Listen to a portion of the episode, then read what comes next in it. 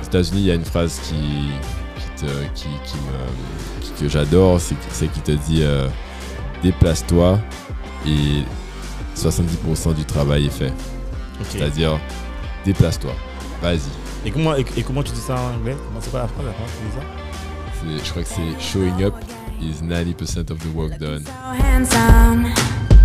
Oh, you have your way.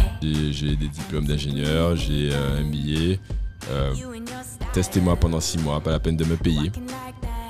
Euh, on essaye. À l'américaine. me payez pas et euh, à la suite du stage, si vous êtes satisfaite, on, me faites mes papiers pour, euh, Pour embauche. voilà, pour mon visa de travail.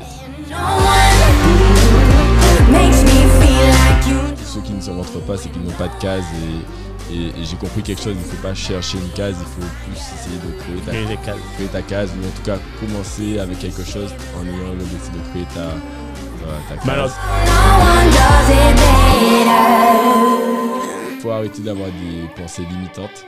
Euh, tu peux avoir différents euh, routes qui t'emmènent vers tes objectifs. D'ailleurs, euh, l'important c'est ce que tu as au fond du cœur, tes valeurs. You and your magic, like infinite power. God knows I try to resist. Et si on créait le futur ensemble? Avec On réinvente le monde, on vous propose de venir participer aux prochains changements et de découvrir les solutions et les héros de demain. Nous allons à la rencontre de gens passionnés, entrepreneurs, sportifs, artistes, créateurs et bien d'autres encore. Et si tu veux créer le futur avec nous, installe-toi et très bonne écoute.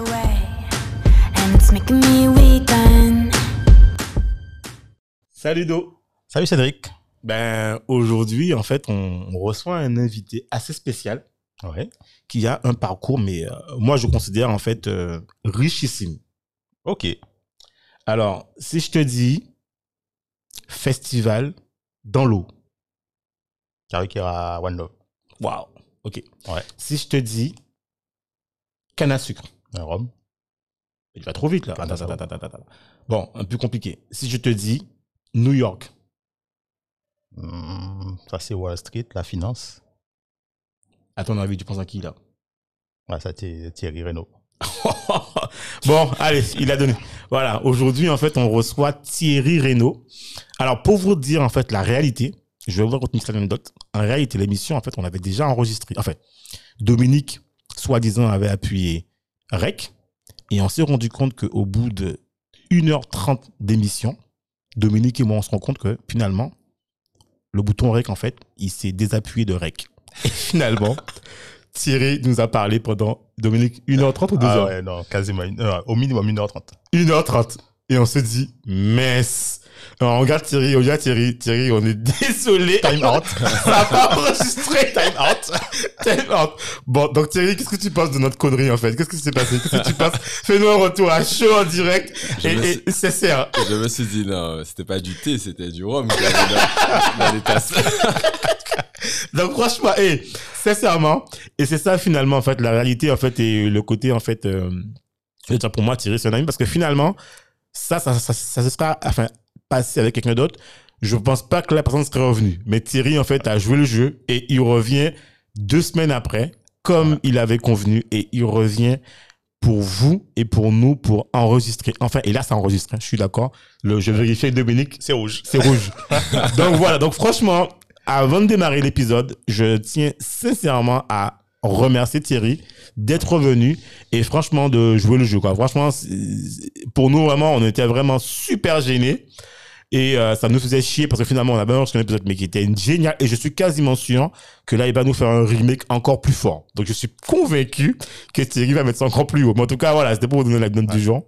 Donc, voilà, quoi. Donc, euh, bon, bah, Thierry, finalement, on va redémarrer, on va démarrer, en fait, l'épisode, Dominique. Alors, bon, pour présenter Thierry rapidement, en fait, ben, Thierry, actuellement, euh, gère, en fait, plusieurs entités. Il va se présenter un TK House, euh, il est aussi euh, associé sur d'autres structures comme Gazotech ou d'autres choses. Donc Thierry, un peu, présente-nous un peu ce que tu fais comme activité et puis après on démarre euh, one shot quoi. Salut les gars, bah déjà bonne année. Merci. Ah oui. Bonne Tu année, vois. Plein de bonnes choses. Effectivement. plein de bonnes choses et euh, beaucoup plus de thé que de rhum dans ce que vous servez aux invités à vous-même. Je, je bois pas d'alcool, je te précise. Je te remercie, Thierry. Voilà. Et puis, euh, en tout cas, plein de bonnes choses et à tout le monde, tout le monde qui écoute le, podcast également, mes meilleurs vœux. Alors, pour euh, me présenter un petit peu, euh, je suis guadeloupéen de 37 ans et j'ai effectivement quelques petites entités dans divers domaines d'activité. Donc, euh, dans la restauration, donc le restaurant TK House, aussi le restaurant Canes Tandoori, avec mon associé euh, sur les deux entités. J'ai aussi, euh, avec d'autres euh, d'autres partenaires et associés, fait le Karukara One Love, le festival, puis d'autres structures dans l'événementiel. J'ai aussi euh, une structure avec d'autres associés qui sont en France et aux États-Unis sur la problématique des déchets et sur la valorisation des déchets, voilà, en énergie. Voilà, donc c'est un petit peu euh, diversifié et, euh, et tout ça c'est fait avec euh, pas mal de, passion. Et donc, et donc voilà, on, ira, on aura le temps d'aller un petit peu plus dans le détail au cours de, l'entretien.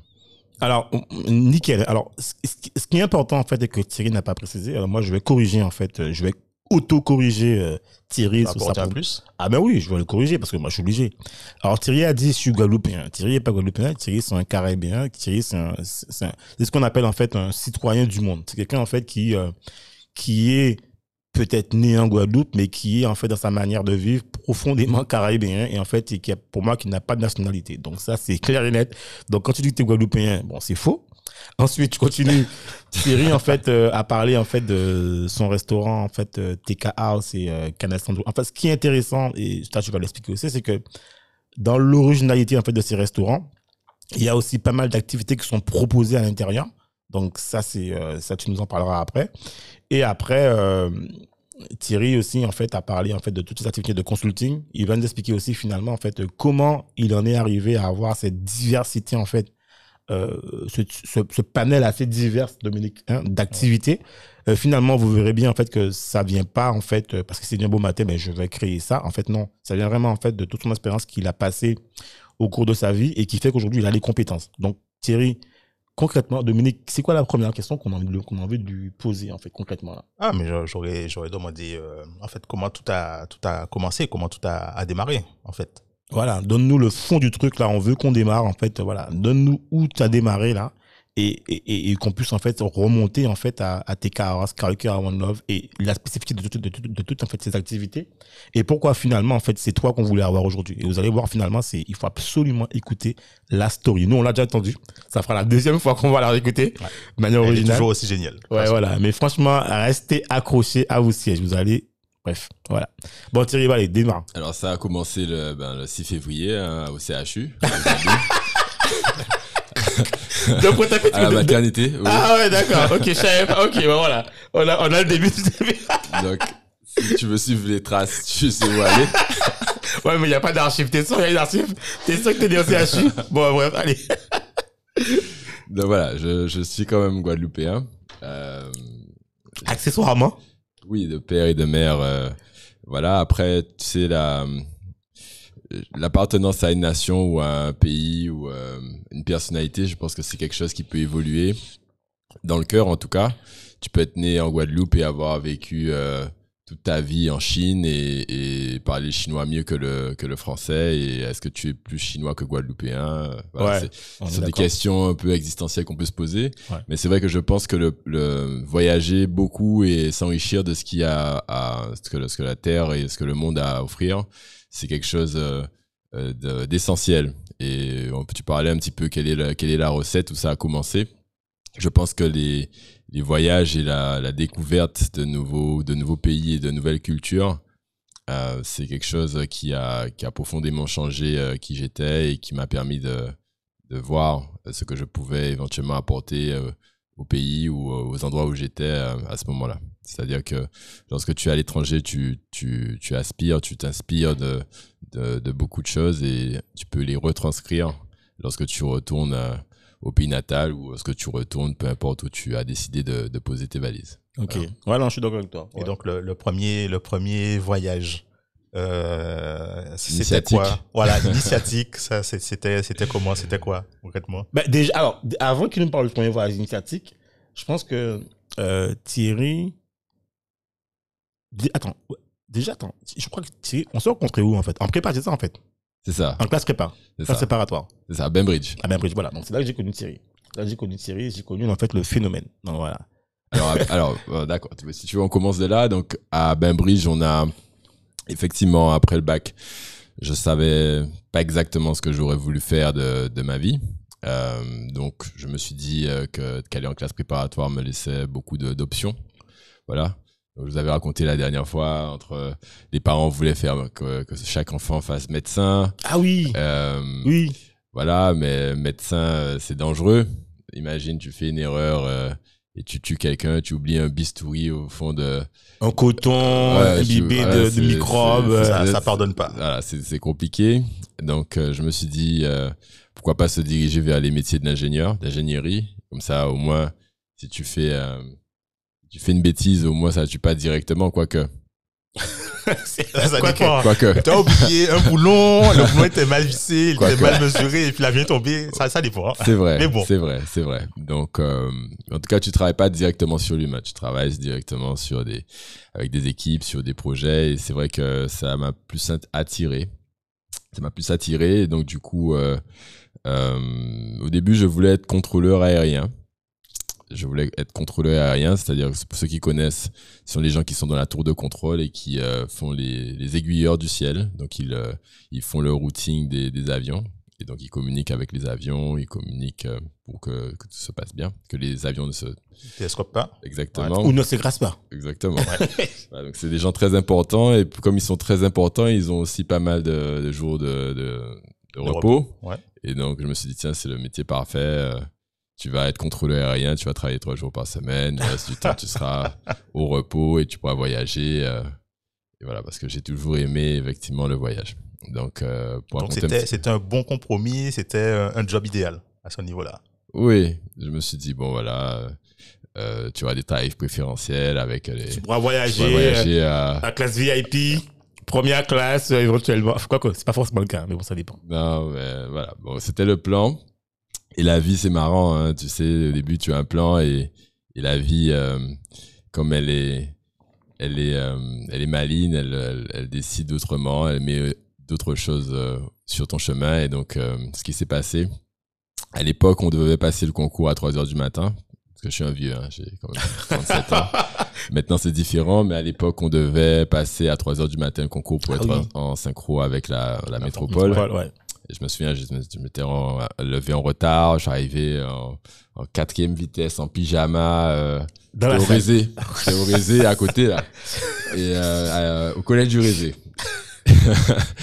et donc j'arrive en retard, l'épreuve a commencé, finalement je m'en sors pas trop mal, mais finalement je rate de, de je crois d'un point. Et, euh, et donc du coup, euh, Ouais, mais attends, mais il y a un truc que tu, que tu, que, que, que, je- que tu dis, en fait, là. Attends, c'est, on, on parle bien, en fait, euh, du métier que tu voulais faire, quoi. C'est ton métier de rêve, quoi. c'est ça, le truc que j'avais prévu, deux ans dans ma tête, je vais faire contrôler Gars, rien, Donc, le gars, il arrive en retard, en pyjama, c'est-à-dire que tu sais, c'est le truc où toute ta vie t'as attendu, quoi, et le mec, le matin, il arrive en retard en pyjama, quoi. C'était quand même 3 heures du matin. Ouais, mais c'est ton truc. c'est vrai. Non, mais ça, sais c'est comment ça à- se passe. Tu as travaillé. Déjà, c'est à 3 heures du matin, c'est chiant. Tu, euh, tu as travaillé euh, jusqu'à la dernière minute, peut-être jusqu'à minuit. Ouais, je vois, tu, ouais. tu dis, bon, allez, tu vas prendre euh, deux heures de sommeil. Ouais, et que puis, tu vas- ouais, que tu vas y aller.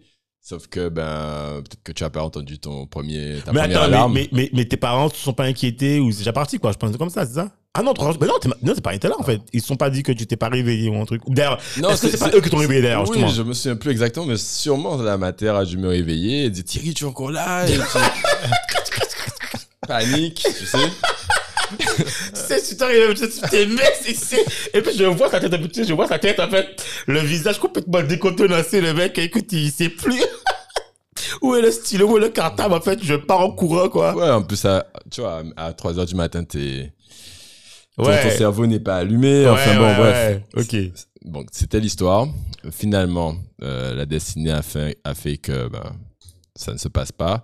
Et on, on parlera un petit peu euh, de, de toute la philosophie de, que ça m'a apporté et, et dans ma vie et que j'applique aussi jusqu'à aujourd'hui. Euh, il faut jamais, jamais blâmer une contrariété. Il ne faut jamais dire ah cet événement est arrivé, euh, c'est une catastrophe. euh, franchement, je, je regrette énorme- énormément. Non, c'est arrivé comme ça. C'était peut-être pour une raison. C'était Ouais, peut-être destinée, quoi. c'était peut-être prévu, en fait. pour ouvrir quelque chose de meilleur. Ouais. Et je pense sincèrement aujourd'hui que euh, si je me suis pas réveillé, c'était pour m'ouvrir à quelque chose de meilleur. Ouais. Voilà. De toute façon, tu es, tu es retombé sur tes pieds. hein. Voilà. Alors, on sait pas, on va voir. Je, je sais pas. Peut-être que ça dépend. hein. T'es Thierry, euh, on sait jamais. hein. Et donc, et donc, euh, donc finalement, donc je rate le concours et, euh, et donc j'obtiens, euh, je suis admis dans dans d'autres écoles et il y en a une qui se trouve à Orléans, qui est en électronique et optique, voilà, et système d'information, Et qui s'appelle, qui s'appelle. qui s'appelle Polytechnique Orléans. Ok. Mais à l'époque, c'était à pas le. l'époque, c'était euh, le SPO. Ah, Ok. Et, euh, et du coup, j'y vais. Et j'y vais, et donc c'est, j'arrive. Et, à- et tu sais, pour information, je te le dis, moi, je visais aussi cette même école. Enfin, je visais, c'était une de mes écoles que je voulais euh, y aller aussi. Mais après, c'est quand j'ai couvert la ville d'Orléans. Alors, je dis pas ça pour les gens qui habitent à Orléans, hein, les Orléanais, je sais pas. C'est- ça m'a juste tué, quoi. Déjà, en fait, même, je retrouve que l'école, tu vois, elle est excentrée par rapport à la ville, quoi. Tu vois, elle est dans un coin, là. Et puis, même quand j'étais passé les concours, enfin, le truc, euh, l'oral dans l'école, je sais pas, ça, l'école m'a, je sais pas, j'étais déçu, quoi. Tu vois, j'ai pas senti de connexion entre moi et l'école. Donc, bref. Enfin, bon. Voilà, c'était le truc. euh, bref. Eh ben voilà. Et donc, euh, j'y étais à Orléans. Et donc, euh, ça a été assez compliqué. Été assez compliqué. Je me souviens, là, il faisait froid. J'avais jamais passé d'hiver en, en métropole. J'avais toujours été en vacances. En été Pas forcément, ouais, en été. Et, euh, et du coup, je me suis, je me suis intéressé au, justement au programme d'échange avec les universités partenaires. Et donc, j'ai vu euh, qu'il existait un échange avec les États-Unis et euh, notamment avec la Nouvelle-Orléans, University of New Orleans. Et euh, je me suis dit, ah, ça, il faut, il faut que tu arrives à, Mais alors, à- à oui, y aller. Mais alors ça, attends, tu parles de ça justement. Moi, pourquoi en fait, pourquoi en fait, t'avais absolument en fait euh, ce besoin en fait, euh, tu vois, quoi, l'école te plaisait pas ou que tu te rends compte exactement ce que t'es- ce que tu apprenais, ou est-ce que c'est vraiment les conditions, tu vois? Ouais, c'est quoi qui a le petit déclic qui a Ouais. décidé que. En fait, les États-Unis m'ont toujours attiré parce que, alors, pour la petite histoire, quand j'étais plus jeune, mes parents, pour se débarrasser de moi, ils, ils m'envoyaient en- dans des euh, familles, dans des familles euh, pendant les D'accueil, pendant c'est ça? l'été. Ouais, voilà. D'accord. Donc, j'avais été au Michigan euh, et dans d'autres dans d'autres villes. Et, du- et du coup, j'avais toujours eu cette euh, cette appétence pour les États-Unis. Et, Donc, en fait- et- et puis, tu sais, quand on est jeune, on voit BET. euh, Ah oui, on, beat, on a, on a le on a- Ja Rule, les clips de rap on, et tout. On a que des références. Enfin, à notre époque, on a beaucoup de références euh, des, des États-Unis. Et puis même professionnellement parlant, il y a le l'American Dream, tu, Ouais. as, tu as le rêve américain. Et toi, tu, tu vas en France souvent parce que tes parents t'emmènent pour les vacances. Mais toi, tes États-Unis, c'est c'est comme. euh, c'est like a movie. Vois, c'est comme. euh, Boys in the Road, des films américains, Voilà. les, les matchs de basket. euh, Exactement. Et donc, euh, et donc quand j'ai vu ce programme, je me dis Thierry, il faut porter mon œuvre, il faut, faut aller là. Voilà. Ok. Et donc, euh, et donc, il y avait pour la petite histoire, il y avait une seule place. Il y avait une seule place, pas pour l'univers, pas pour l'école, mais pour toute l'université euh, de la, de la Nouvelle-Orléans. Donc, c'est plusieurs dizaines de milliers de- Attends, d'étudiants. alors sans te couper, juste une précision, ça, ça c'est intéressant. Ça, je pense que même pour tous les parents comme moi en herbe Mhm. ou d'autres, en fait, voilà.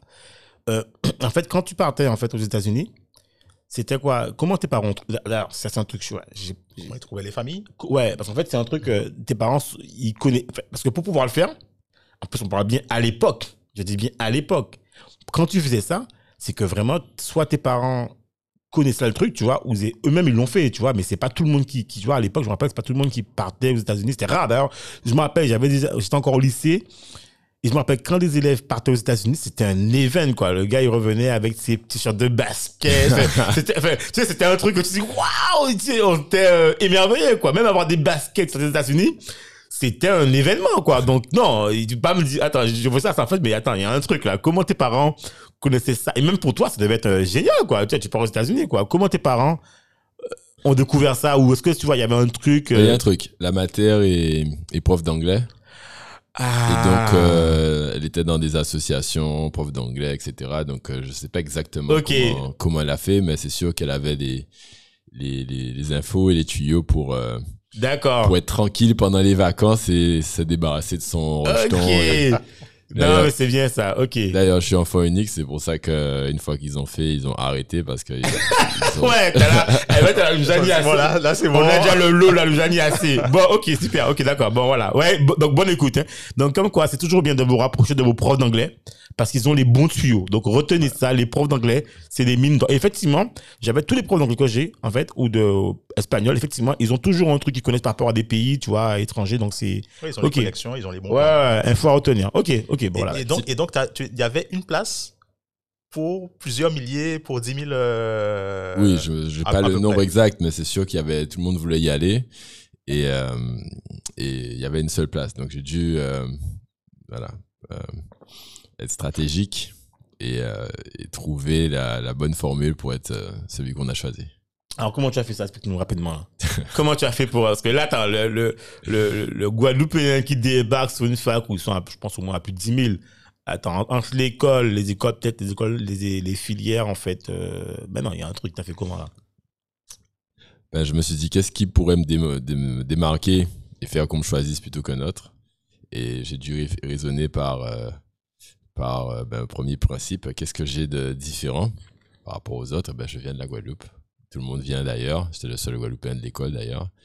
Et euh, ah non, non, il y avait, il y avait, je, crois- non, il y avait une deuxième. Il y avait une fille. Il y avait une fille aussi. Ok. Voilà. Euh, oh, Je pense qu'elle n'était pas intéressée. Vous partez de toute façon. Non, non. Bon. Non. Et, euh, et donc, je me suis dit, voilà, il faut que je puisse euh, sortir un texte à pleurer. Ah, qu'à la fin, à la fin, ils puissent dire, non, c'est ce gars-là qu'on doit envoyer. Et donc, j'ai fait un, tout un, tout un, toute une tirade sur euh, voilà, le parallèle entre la Guadeloupe et qui est une ancienne colonie française.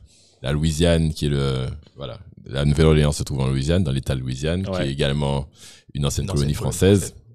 Et donc, de- le parallèle, que ça soit culturel, musical ou euh, il y a le carnaval, enfin, il y a, y a toute une liste de, de parallèles, de ponts entre euh, quelqu'un qui sortirait des îles euh, françaises et de la Louisiane qui est juste euh, phénoménal. Donc, c'est sûr que j'ai, euh, je me suis documenté, j'ai fait vraiment euh, l'histoire. Un mémoire, Ouais, quoi. j'ai fait, j'ai fait- non, j'ai fait- c'était à l'oral, mais j'ai, euh, voilà, Ouais, c'était, tout ton travail de j'ai recherche. fait tout mon travail de recherche pour euh, préparer le truc, pour qu'on me choisisse. Mais c'est vrai que que je fais les recherches, les recherches, je me rends compte qu'en fait, c'est vraiment intéressant pour moi d'y aller parce que je vais justement, même si bon, je, je- j'exagérais un petit peu, je faisais un petit peu mon, ma, ma- mon cinéma, euh, ça m'intéressait vraiment de, de voir et, et de, de ressentir les vibrations qu'il y avait parce que euh, à la Nouvelle-Orléans, tu as des, tu as des plantations, tu as, tu as des vestiges de l'esclavage, tu as, tu as des, euh, tu as des mets des, dans, dans, dans la restauration qui sont proches de chez nous. Mhm. Tu as quelque chose qui s'appelle jambalaya qui Ouais, est, ouais. qui est très proche de ce qu'on a ici, euh, riz à mélanger avec euh, cochon, tu vois. Donc, tu as plein de choses qui sont, qui te touchent et qui vont te faire vibrer plus que euh, si tu vas à Miami, voilà. Donc, je sais qu'on a l'habitude, nous, Guadeloupéens, euh, d'aller euh, à Miami, à New York, À New York, ouais. à Los Angeles, voilà. Mais j'encourage vivement les gens à, s'ils ont, s'ils en ont l'occasion, quand, quand toute cette crise sanitaire sera un peu plus calmée, d'aller voir la Nouvelle-Orléans. Vous allez vraiment, vraiment être euh, surpris. Il y a aussi un truc sympa, je vous disais ça la dernière fois, c'est il y a une, c'est l'un des seuls endroits où tu peux, euh, tu peux te promener avec ta, Bouteille d'alcool. ta bouteille d'alcool sans qu'elle soit protégée par un, un brown paper bag, le, le, le, le sachet marron là Voilà. qui, qui protège la, la, la pour qu'on voit pas que c'est ce que tu ce que tu consommes. Bon, je, je cite pas la, la consommation consommation. d'alcool, mais c'est c'est quand même notable que dans un coin des États-Unis il y a ce voilà cette euh, Mais attends, mais, mais, justement, mais tu sais, tu parles de ça, mais en fait, attends, mais je... Donc, en fait, t'as pas le droit de te promener, t'as pas le droit d'avoir dans la main, dans la rue, une bouteille d'alcool. alors je suis pas un, un expert de, de tous les États, Ouais. mais dans pas mal d'endroits. Quand tu regardes, quand tu regardes tu pas- films, etc., la plupart, toi, quand tu vois les, des personnes qui sortent des, euh, s'appelle, euh, des boutiques qui vendent de l'alcool, effectivement, ils ont toujours euh, le, le petit sac euh, marron. L'alcool fort, oui. Ouais. Tu, tu ne peux pas. euh, c'est- enfin, à vérifier. Hein. Ouais, d'accord. Mais dans ouais. pas mal d'endroits, tu ne peux pas, tu ne peux pas te balader, boire ton- ta bouteille de Jack Daniels dans la rue comme ça à la vue des enfants et à la vue de, de Ok, tout le monde. d'accord. Et euh, tu as aussi, euh, tu as aussi une autre particularité un peu plus marrante, qui est que tu, tu, ach- tu achètes des colliers de perles, tu vois, les colliers de perles de Ouais. Mardi Gras, tu en as 100 pour, euh, pour, euh, pour 10 dollars. Et tu, tu donnes à, à quelqu'un, donc fille ou garçon, et en échange, la personne se déshabille. Voilà. Soit te montre ses, ça te montre ses seins, Ou son torse. ou son torse, Ou soit- fait un truc, enfin, la personne, la personne fait un truc un peu euh, sexy et ça aussi, dans une Amérique assez puritaine et assez euh, répressive sur justement des, des- ces types de comportements dans les lieux publics, bah, c'est autorisé. Donc, a- Alors, je a- te fais une 5 dollars, hein. confidence. Je te fais une confidence. J'ai été à New Orleans avec ma femme. ouais. Et euh, effectivement, j'avais bien des colliers de perles, mais je savais pas quoi J'avais, je suis toujours aussi mal, mais je comprends le coup des perles là, tu vois. Et je pense qu'on m'a parlé de ça, mais j'ai pas compris ça comme ça. En fait, je pensais que c'était un baiser que tu devais donner aux gens. Mais je pensais pas que tu devais te, te... Bon, ok. C'est... Si tu, as- pas si tu étais avec ta, respecté la si tu étais avec ta femme, euh, tant, mieux, tant mieux que tu n'aies pas eu le- l'info. Qu'est-ce que- N'a Avant, pas que- avant que, avant que tu reviennes tout seul. euh. Bon, c'est bon à savoir. Donc, du coup, tu t'envoles. Alors, finalement, donc, t'as, t'as, donc, t'as été pris. Voilà, donc euh, finalement, je pars à la Nouvelle-Orléans. C'est euh, un, un rêve, en même temps beaucoup d'appréhension. Donc c'est et, c'est ça aussi euh, que je veux transmettre à ceux qui nous écoutent, c'est que souvent on pense quand on regarde ce que les gens ont fait ou les carrières des, gens qui nous inspirent, on, se, on pense que ce sont des surhommes ou qui n'ont pas la peur au ventre ou qui ne sont pas euh, qui sont différents du commun des mortels, mais vraiment, vous voyez les gars, euh, rien de plus commun que moi. Euh, la peur au ventre quand tu pars, tu l'as euh, clairement, tu, tu sais pas où tu vas atterrir, tu sais pas si tu vas réussir, tu sais pas si c'est pas une grosse connerie que tu es en train de faire et, tu, as juste écouté cette petite voix qui te dit, euh, écoute, tu n'as pas tous les, tu n'as pas toutes les réponses, tu as tes appréhensions, mais tu sens qu'il y a quelque chose de bien pour toi et, tu y vas. Voilà. Donc, il en anglais, on dit the leap of faith. C'est, c'est un peu quand tu te bandes les yeux et tu fais le premier pas. Donc, c'est, je pense que c'est, euh, c'est quelque chose que l'on doit apprendre à faire. C'est un, Euh, peu, c'est un peu sortir ça, de sa zone pense de, que- de je confort. pense que c'est ce qu'on doit apprendre à faire parce qu'effectivement, euh, le, le corps humain est une, la plus merveilleuse machine au monde. Elle, elle- elle- elle- cette machine nous protège et euh, dans, dans, son, dans, son, dans sa protection, elle t'empêche de faire des choses dont tu n'as pas l'habitude de faire. Et, et souvent, euh, il faut aller contre ce mécanisme euh, interne qui euh, nous empêche souvent de faire certaines choses par peur ou par appréhension. Et donc, euh, Ouais, par préjugé. Tu as, t'as des, t'as des pensées que tu fais acquises et en fait, finalement, il faut sortir de ça, quoi. voilà, de toute façon, tu, tu ne peux, tu n'es qu'un amas de, pardon, tu, Ah, tu- n'es qu'un, enfin, c'est pas péjoratif, mais nous sommes que des amas de, de, de notre passé. Ouais. Donc, on, si on raisonne par analogie, euh, on ne ferait que des choses connues ou passées, ou on ne raisonne que par rapport à des choses passées, alors Ouais. que, alors que c'est un tort. Euh, si on, si on reste dans ce, dans ce cycle, on, on, on, on tourne en rond, ou en tout cas, on, Ouais, tu Bah, fais les mêmes choses, quoi. Tu fais les mêmes mêmes choses. choses, euh, voilà, Voilà. quoi. Tu rencontres les mêmes personnes, ça. tu vois. D'ailleurs, c'est dans, là, dans le cadre du podcast, tu vois, le but, c'est vraiment que les gens divers, tu vois. On n'est pas sur une, tu vois, on n'est pas que là pour travailler les entrepreneurs, on là pour des, des gens qui ont des parcours différents, tu vois, inspirants, donc euh, c'est le but aussi, quoi. Donc, euh, non, mais c'est top. Et, et donc, du coup, juste notre questionnement, euh, quand t'es parti, euh, qui c'est qui a payé tes, parce que, je- alors, important, aux États-Unis, les, la fac, c'est payant et c'est des fois, c'est pas, je dire que c'est supra cher, mais en fait, c'est c'est un prix, quoi. C'est des Ah, fois, c'est mais- 100 000 dollars l'année. Non, mais les, 200, les, dé- les étudiants s'endettent, hein, parfois. Ouais, voilà. C'est sûr. Euh, là, c'était un échange, donc j'ai eu la chance. Et, euh, et franchement, tous ceux qui, sont nés euh, en Guadeloupe et en Martinique, enfin dans les dom-tom et même en France, on a la chance d'avoir l'école euh, quasiment gratuite, même l'école d'ingénieur, hein, une fois que tu as passé les concours. Et les échanges ont la chance d'être des partenariats, c'est-à-dire que même si les études là-bas coûtent euh, 100 000 ou 200 000 dollars, vu que la fac de là-bas a un accord avec l'école ou l'université de, de France, ou de- Ok, euh, donc c'est gratuit pour toi. nickel. Donc Oh, c'est top, ça. c'est- c'est c'est royal. Ah ouais. Donc en fait, euh, tu bénéficies de de de, ben, de- de- Ouais, une, sorte de bourse, quoi. Enfin, une bourse- enfin, c'est c'est payé, quoi. T'arrives, t'es, tout est pris en charge, quoi. En fait, c'est c'est une opportunité à saisir. Hein. Il faut c'est une pas- opportunité à saisir. Si euh, toi qui parlais de tes futurs, de tes enfants et de leur futur, je pense que effectivement euh, un passage et je crois que maintenant c'est obligatoire dans les dans les dans les écoles de commerce et dans les écoles d'ingénieurs Ouais. d'avoir une, une année à l'étranger. étranger. Allez, à mon époque, ça ça l'était pas, mais je, je comprends pourquoi c'est euh, obligatoire parce que c'est clairement euh, un, un méga plus. Ah ouais, tu m'étonnes. Voilà. Euh. Alors, raconte-nous un peu comment ça s'est passé à Nouvelle-Orléans. Ça, ça, c'est, je pense que c'est un truc intéressant. Alors, à Nouvelle-Orléans, j'arrive, euh, connais personne. Euh, je j'ai mis euh, choisi mes cours. Alors là, c'est aussi une particularité. Tu choisis tes cours, tu choisis ton emploi de temps.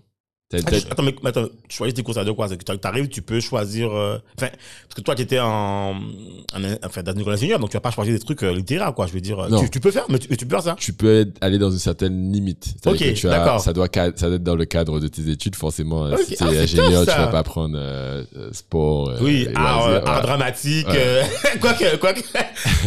ah, c'est top, ça, d'accord. Tu dois juste avoir un certain nombre de crédits par semestre. Alors, J'oublie le nombre, je crois que c'est 20 crédits. Enfin, Mais tu as, mais tu as une, euh, on appelle une, un- une, une majeure, quoi. Un majeur. euh, C'est ça. un truc- ok. C'est Ça, Tu as une dominante et tu dois, dans cette dominante, tu as pas mal de cours et tu choisis. Ok. Donc, euh, tu choisis si tu es plus intéressé par, euh, par l'imagerie. euh, imagine, tu fais de l'informatique. Dans l'informatique, tu as une vingtaine de cours. Tu as, par exemple, là, tu as, ingénieur audio ou ingénieur vidéo. Ok.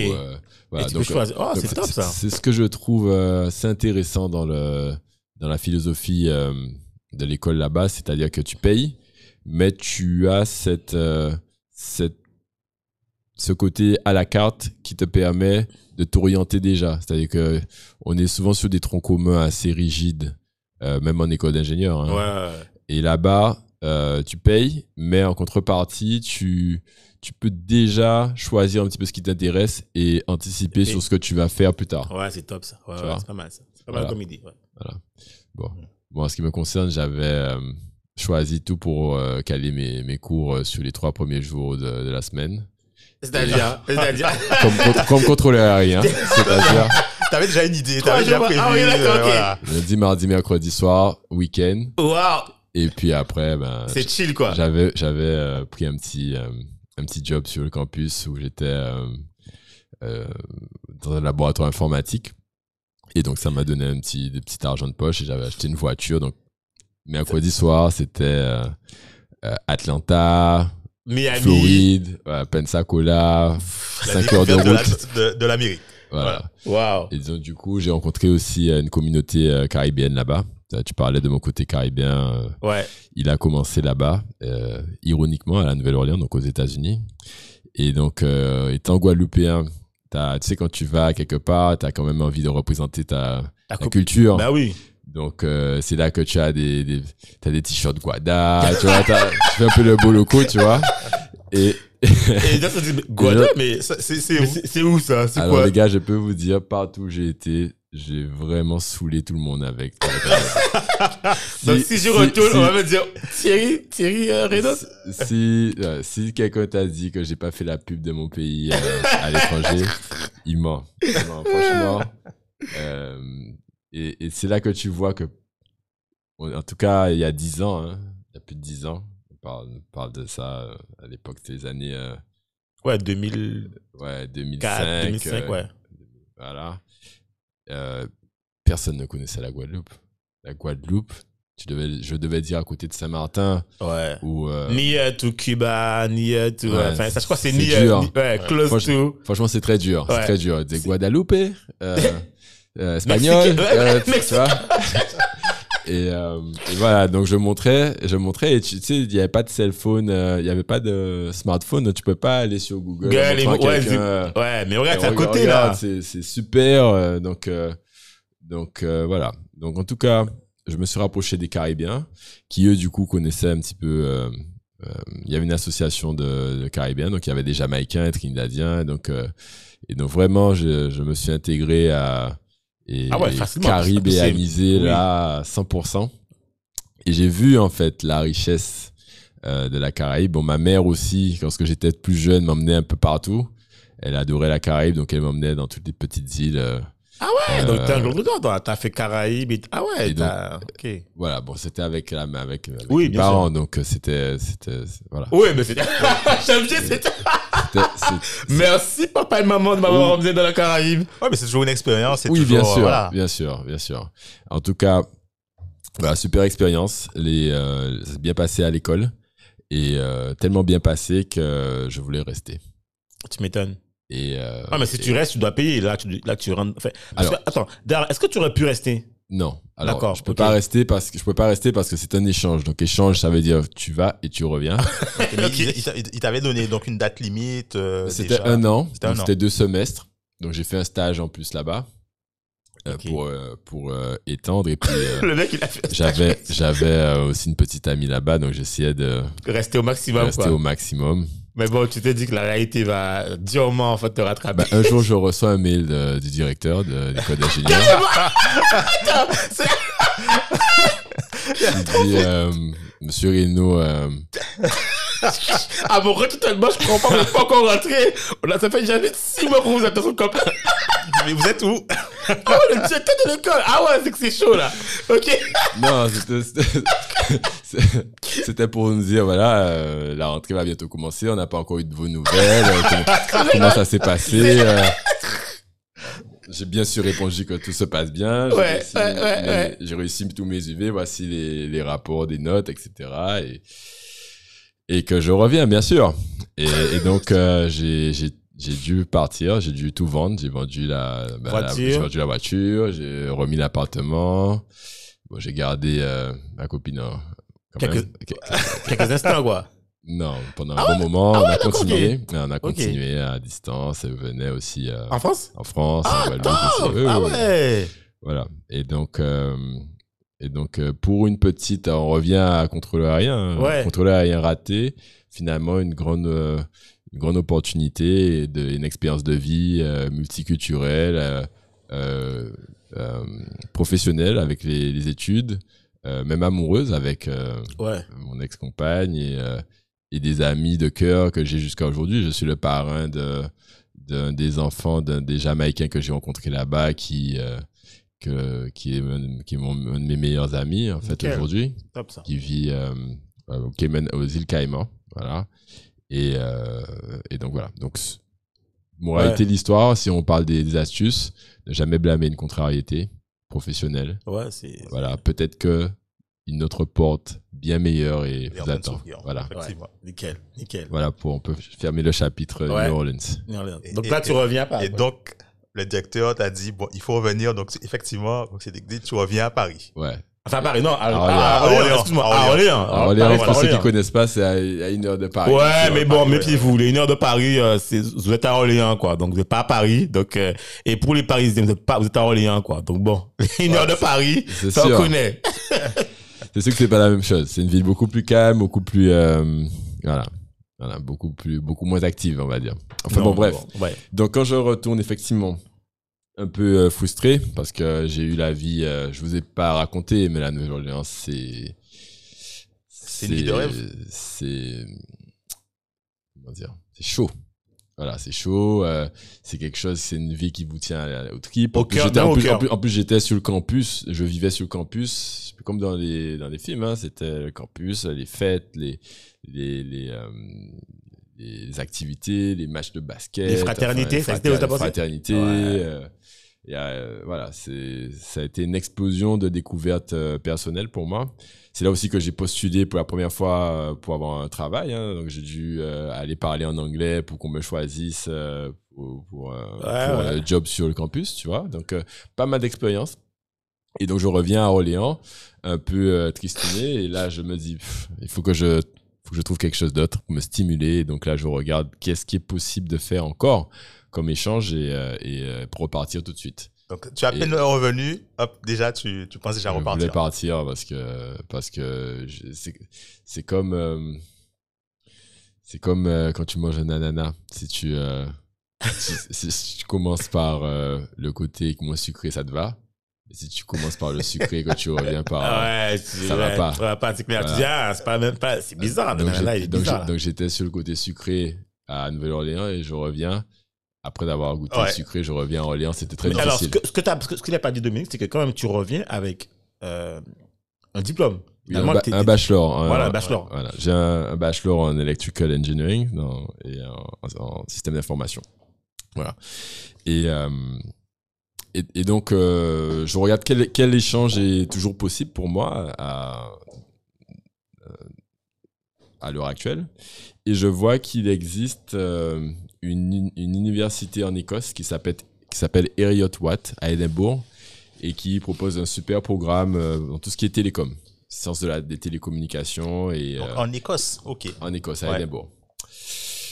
Et là, je me dis, putain, Thierry, euh, Écosse, c'est pas la Nouvelle-Orléans. hein. C'est l'Écosse, c'est euh, quand même un, un autre, euh, un autre euh, décor. Il pleut tout le temps. Enfin, de Ah, ce que je voyais dans les, météo. je regardais Highlander. euh, Ça, Et- ça, ça donne pas envie. ça donne ça donnait pas trop envie et les, les hommes à Cédric ont, ont des euh, ont des kits sous les kits on sait pas trop s'ils ont un slip ou pas enfin tu te bats dans une ville où tu as des gens avec des kits et tu sais pas s'ils ont des slips ou pas un peu partout autour de toi c'est c'est quelque Non, mais chose c'est Non, je quand même peux- culturellement, euh, tu peux pas. Voilà, c'est culturel, c'est leur manière de s'habiller. Mais ça, ça, ça doit faire quand même un choc, effectivement. non, euh, non, je plaisante mais voilà, si j'avais choisi une destination euh, c'est sûr que ça aurait pas été l'Écosse En plus, c'est pas, c'est pas, en plus, réputé pour, être- pour être gris, pleut tout le temps. Ouais, c'est pas des- ouais. tu vois, c'est. Et donc voilà, donc euh, donc euh, petite voix qui me dit bon, est-ce que tu est-ce que tu y vas? L'Écosse, ça t'enchante pas trop. Voyager encore, tu viens d'arriver, bon, est-ce que tu repars encore? Voilà. Et puis euh, et puis du coup, je me dis allez, on y va. On y va, donc euh, pareil, on postule, on, est accepté, on va à Heriot-Watt. Et là, j'arrive à Heriot-Watt. Et, et la particularité de tous les voyages que j'ai fait, c'est que à chaque fois, je connaissais pas une personne. Je n'avais pas un Ouais, donc tu démarres de zéro, quoi. ouais, tu, tu, tu pars à l'aventure, quoi. Il fallait vraiment l'aventure, vraiment avec un grand sac. Je- si c'était 23 kilos, j'allais jusqu'à 23 et 23 kilos 00. Je partais avec Mais tout ce que je attends, pouvais. mais est-ce que finalement, c'est pas, c'est pas, est-ce que finalement, c'est pas, c'est pas ça justement en fait, aller découvrir ou vivre une expérience? Est-ce que c'est pas tout seul? Parce que quand tu es avec, quand t'es avec quelqu'un, soit tu vas parler la langue, la langue maternelle que tu as, tu vois, je parle le français, et puis tu vas pas vraiment aller vers les gens, tu vois. Quand tu es tout seul, en fait, tu es obligé d'aller vers les gens, parce qu'en fait, tu t'es, t'es, t'es- t'es tout seul, quoi. Donc tu rencontres des gens, si tu veux sortir, tu vas... quand tu es à deux, ben, vous sortez à deux. Donc en fait, vous restez ensemble. Mais là, en fait, tout ça. seul, tu vois, tu vas. tu là, vas- c'est- c'est y aller sans filer, quoi. Ouais. Exactement. Exact, exactement. Et donc, je suis allé tout seul et ça a été, je pense, une des meilleures choses que j'ai pu faire.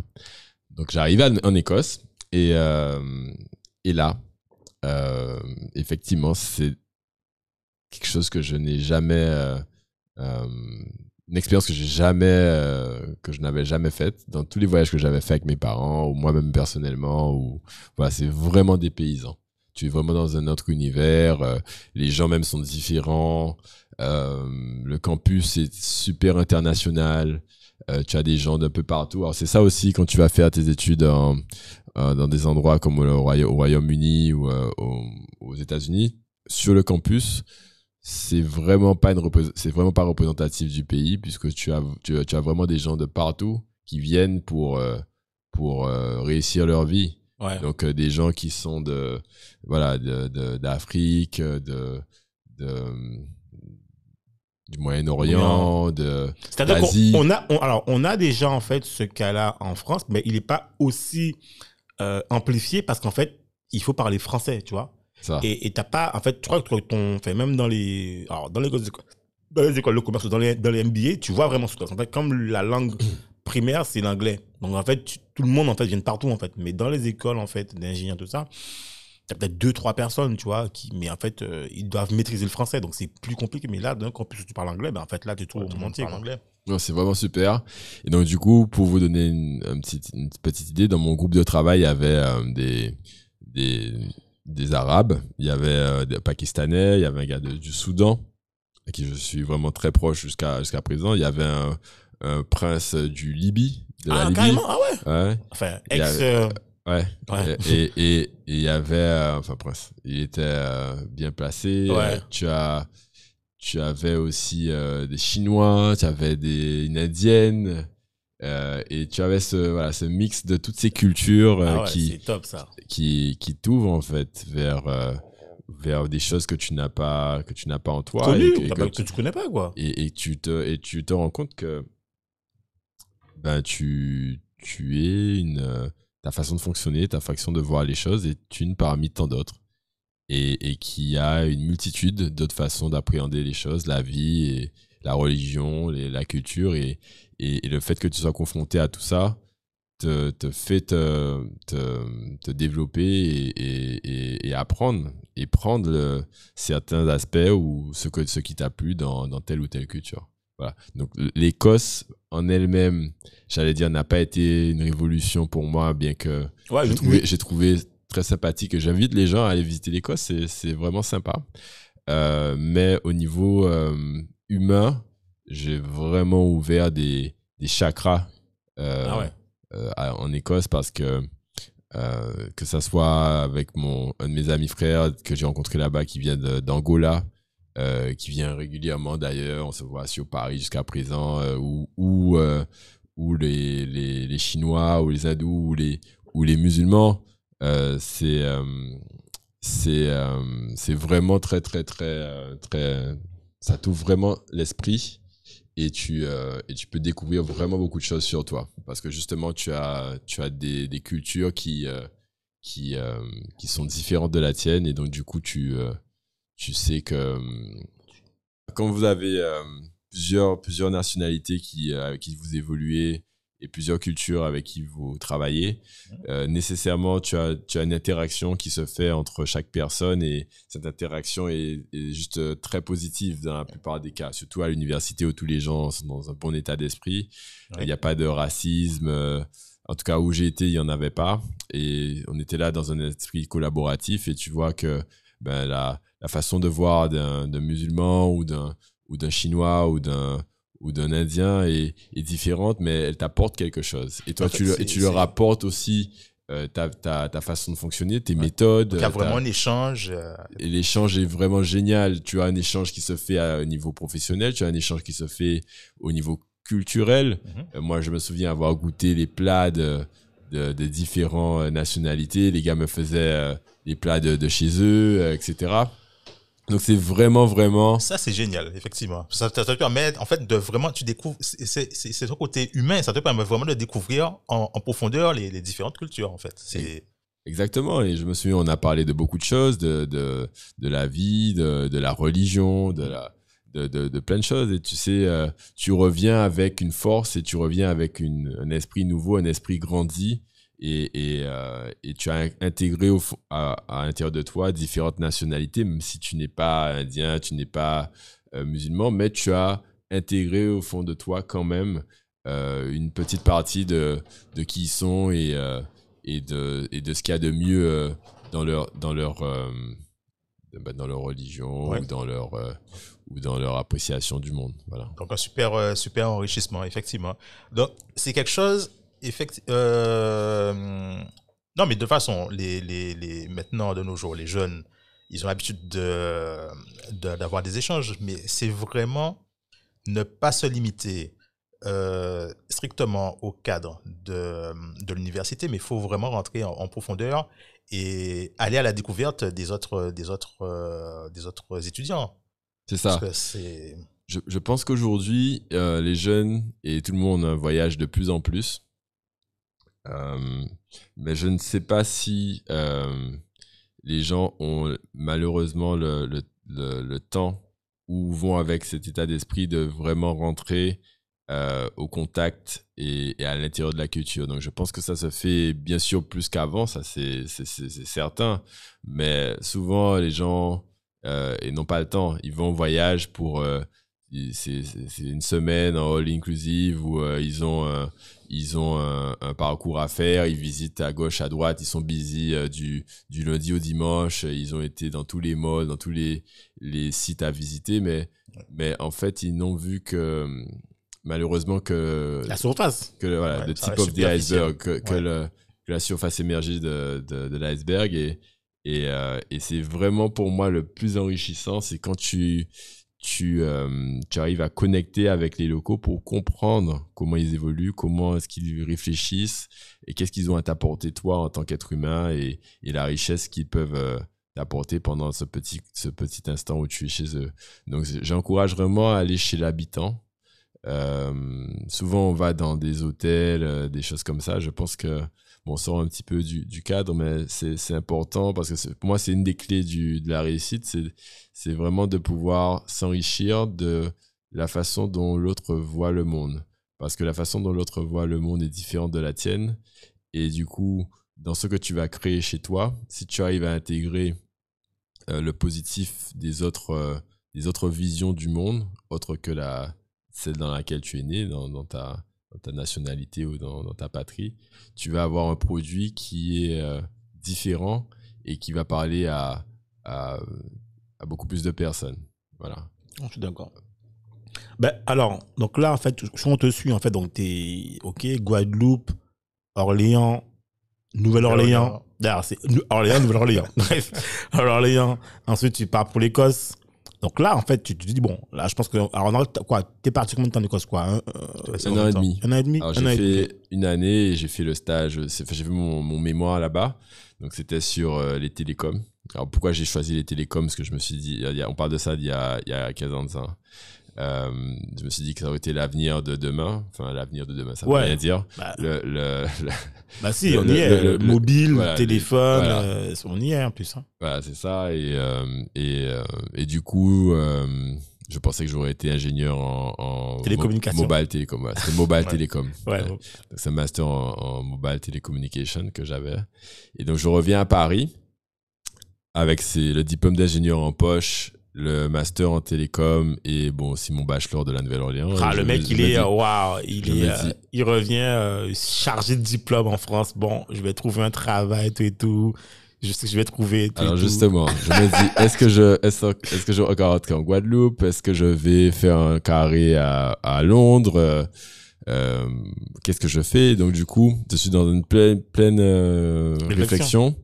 Je suis à Paris, donc je prends quelques jours avec mes amis pour euh, voilà décompresser un petit peu. Et là, je rencontre un de mes amis dans le dans le métro, qui lui est, alors c'est pour la petite anecdote.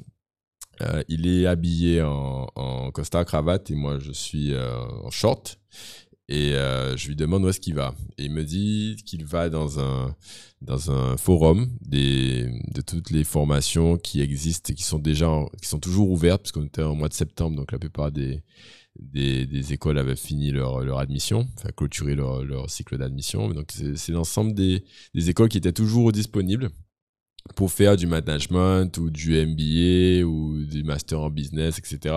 Et moi, j'avais toujours dans ma tête que j'aurais pas fini ingénieur, j'aurais sûrement euh, élargi euh, à, du management. C'est un peu ce qu'on te disait aussi à l'école hein, Ouais, d'ingénieur. hein. ouais, c'est vrai. Tu finiras pas ingénieur, tu finiras manager. Dis, Ouais. bon, ben, tant qu'à faire, euh, Ben, comme j'ai besoin de terminer avec l'école et ne plus revenir dessus, est-ce que je fais pas un- Directement, euh, truc, quoi. directement euh, une formation et puis euh, comme ça au moins l'école c'est bouclé tu vois.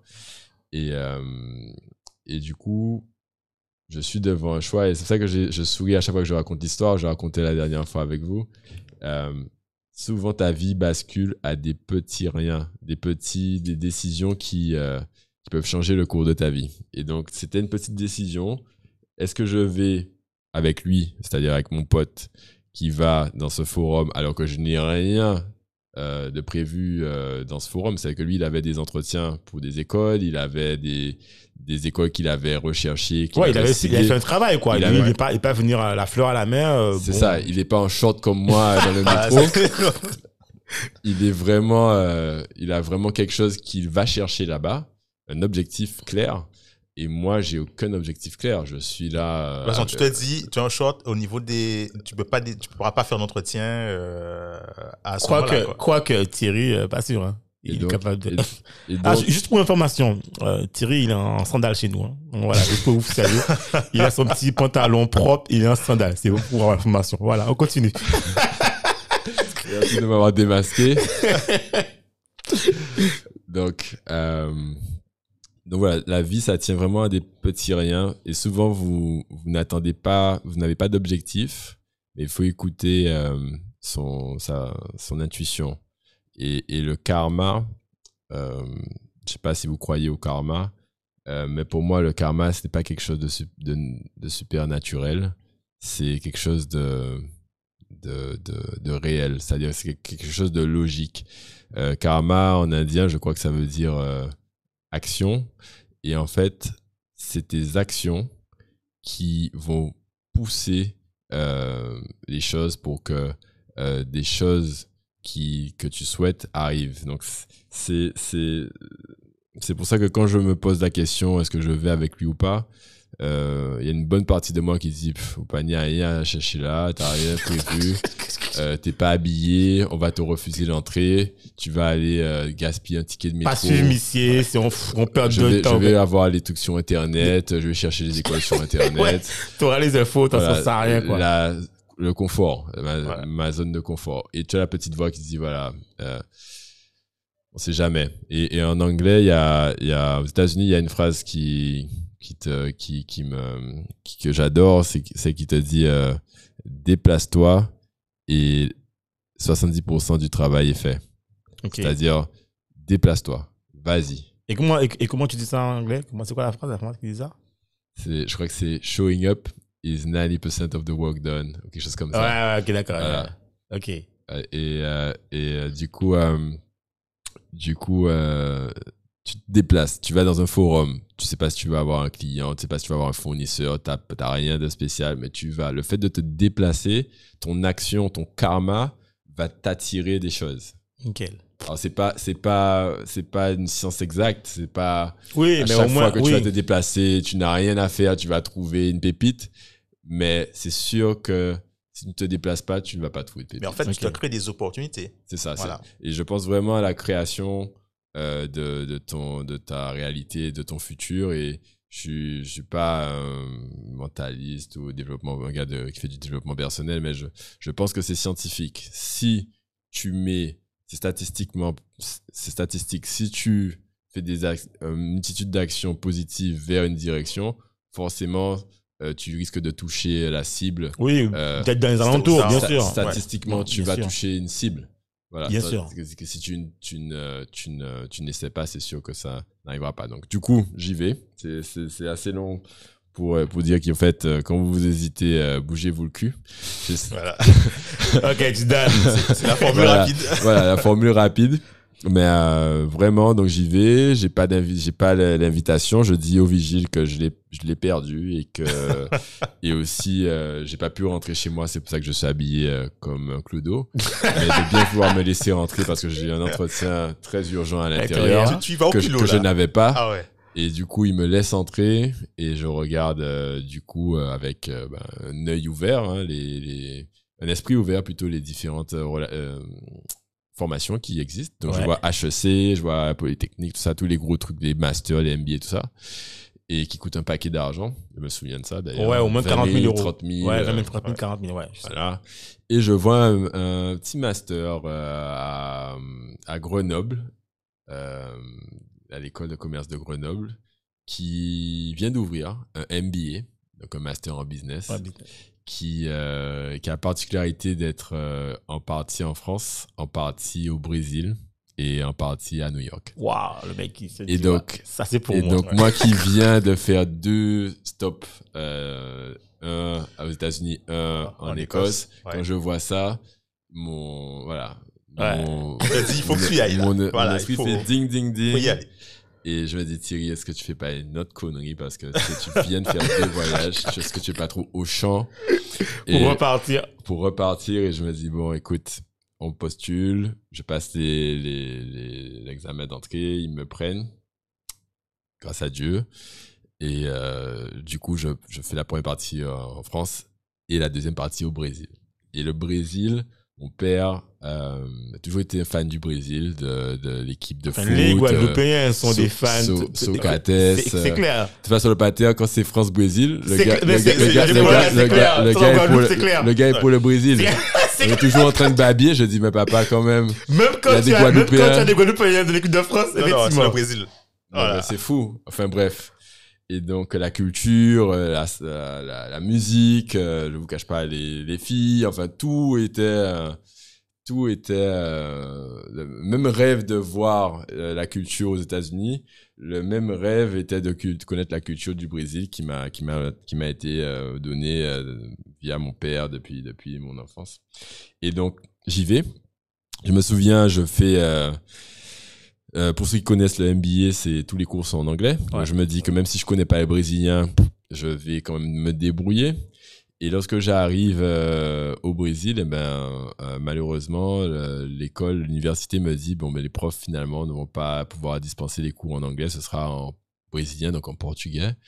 Et euh, Alors, je comment me tu souviens de ce jour-là, j'ai eu un grand moment de solitude.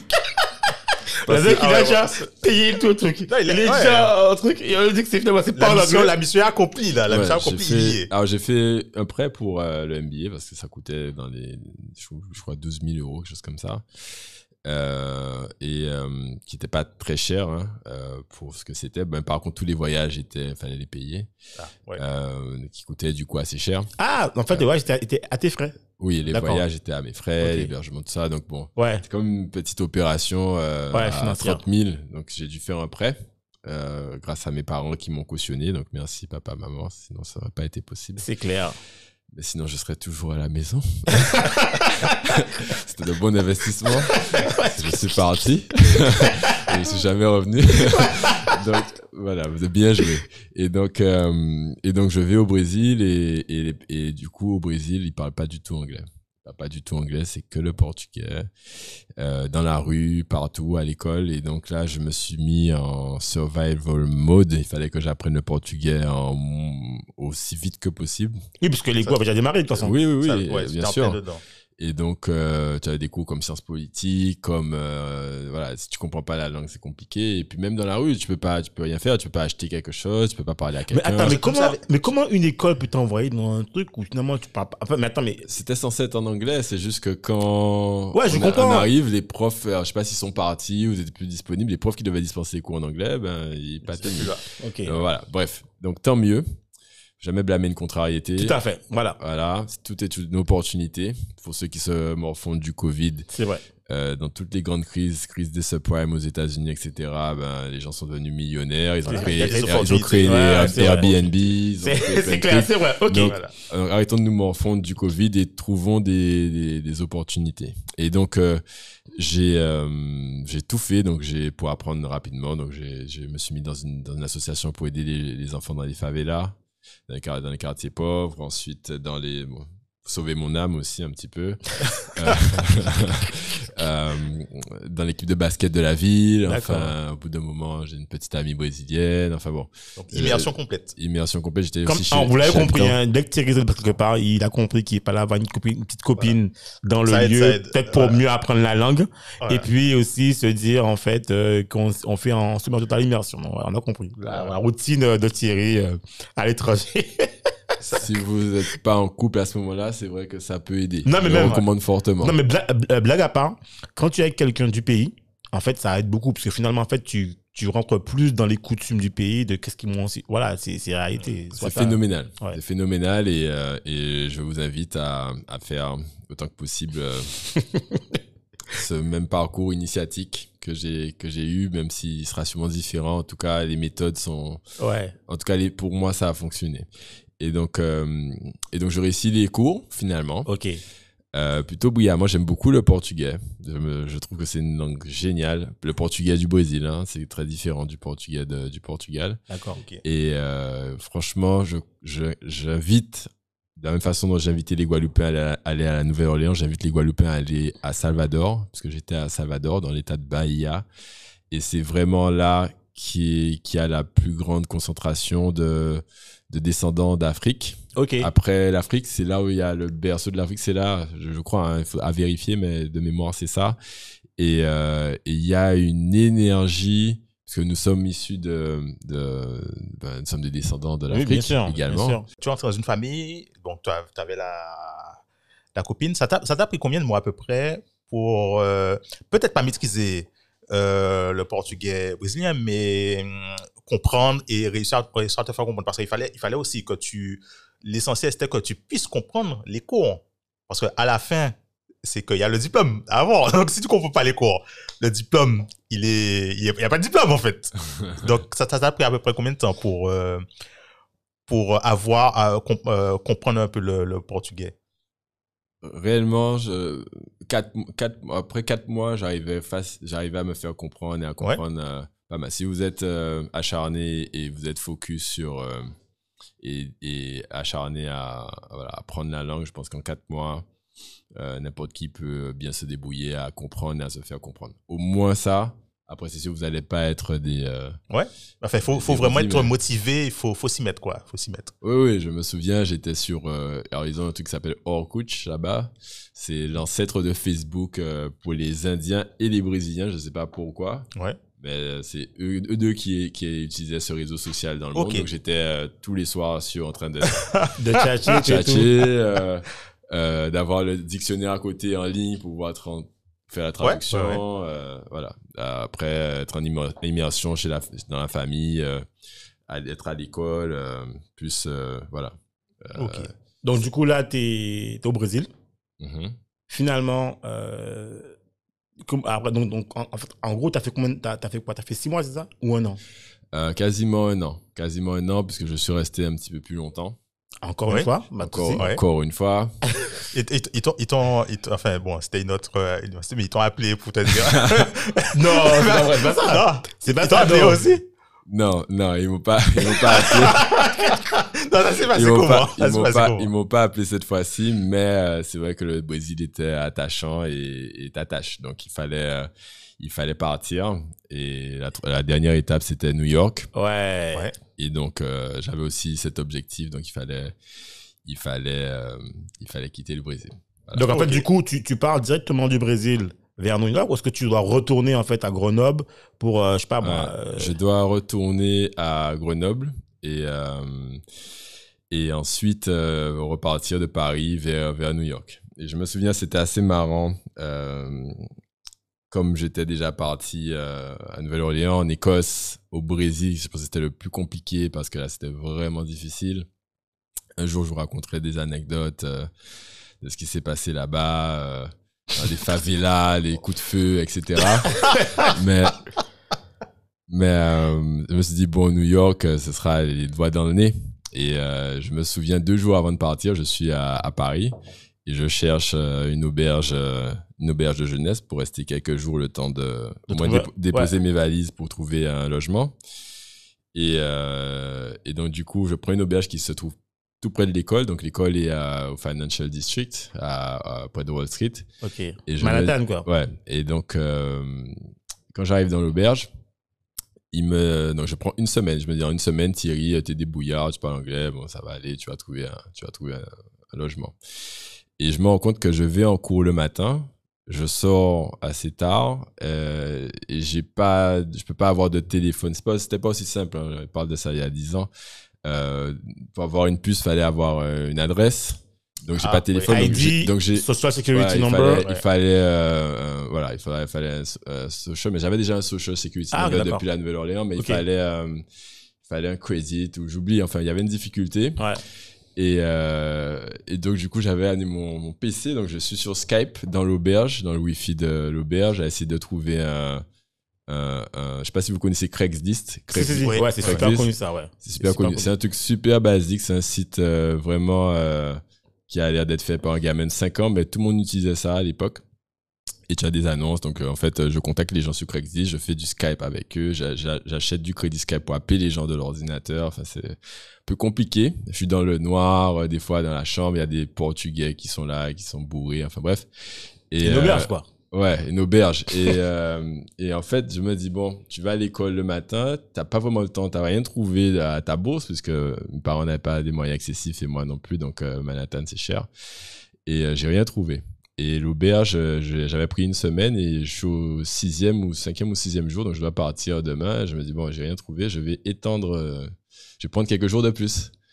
Et là, l'auberge me dit, euh, non, non, mais euh, c'est booké jusque... euh, il y a, euh, Ah ouais. Voilà, j'aurais dû m'y prendre avant. Avant, donc- bah oui, les donc, auberges, ouais. donc, je me retrouve à demain, je suis dehors Avec tes bacs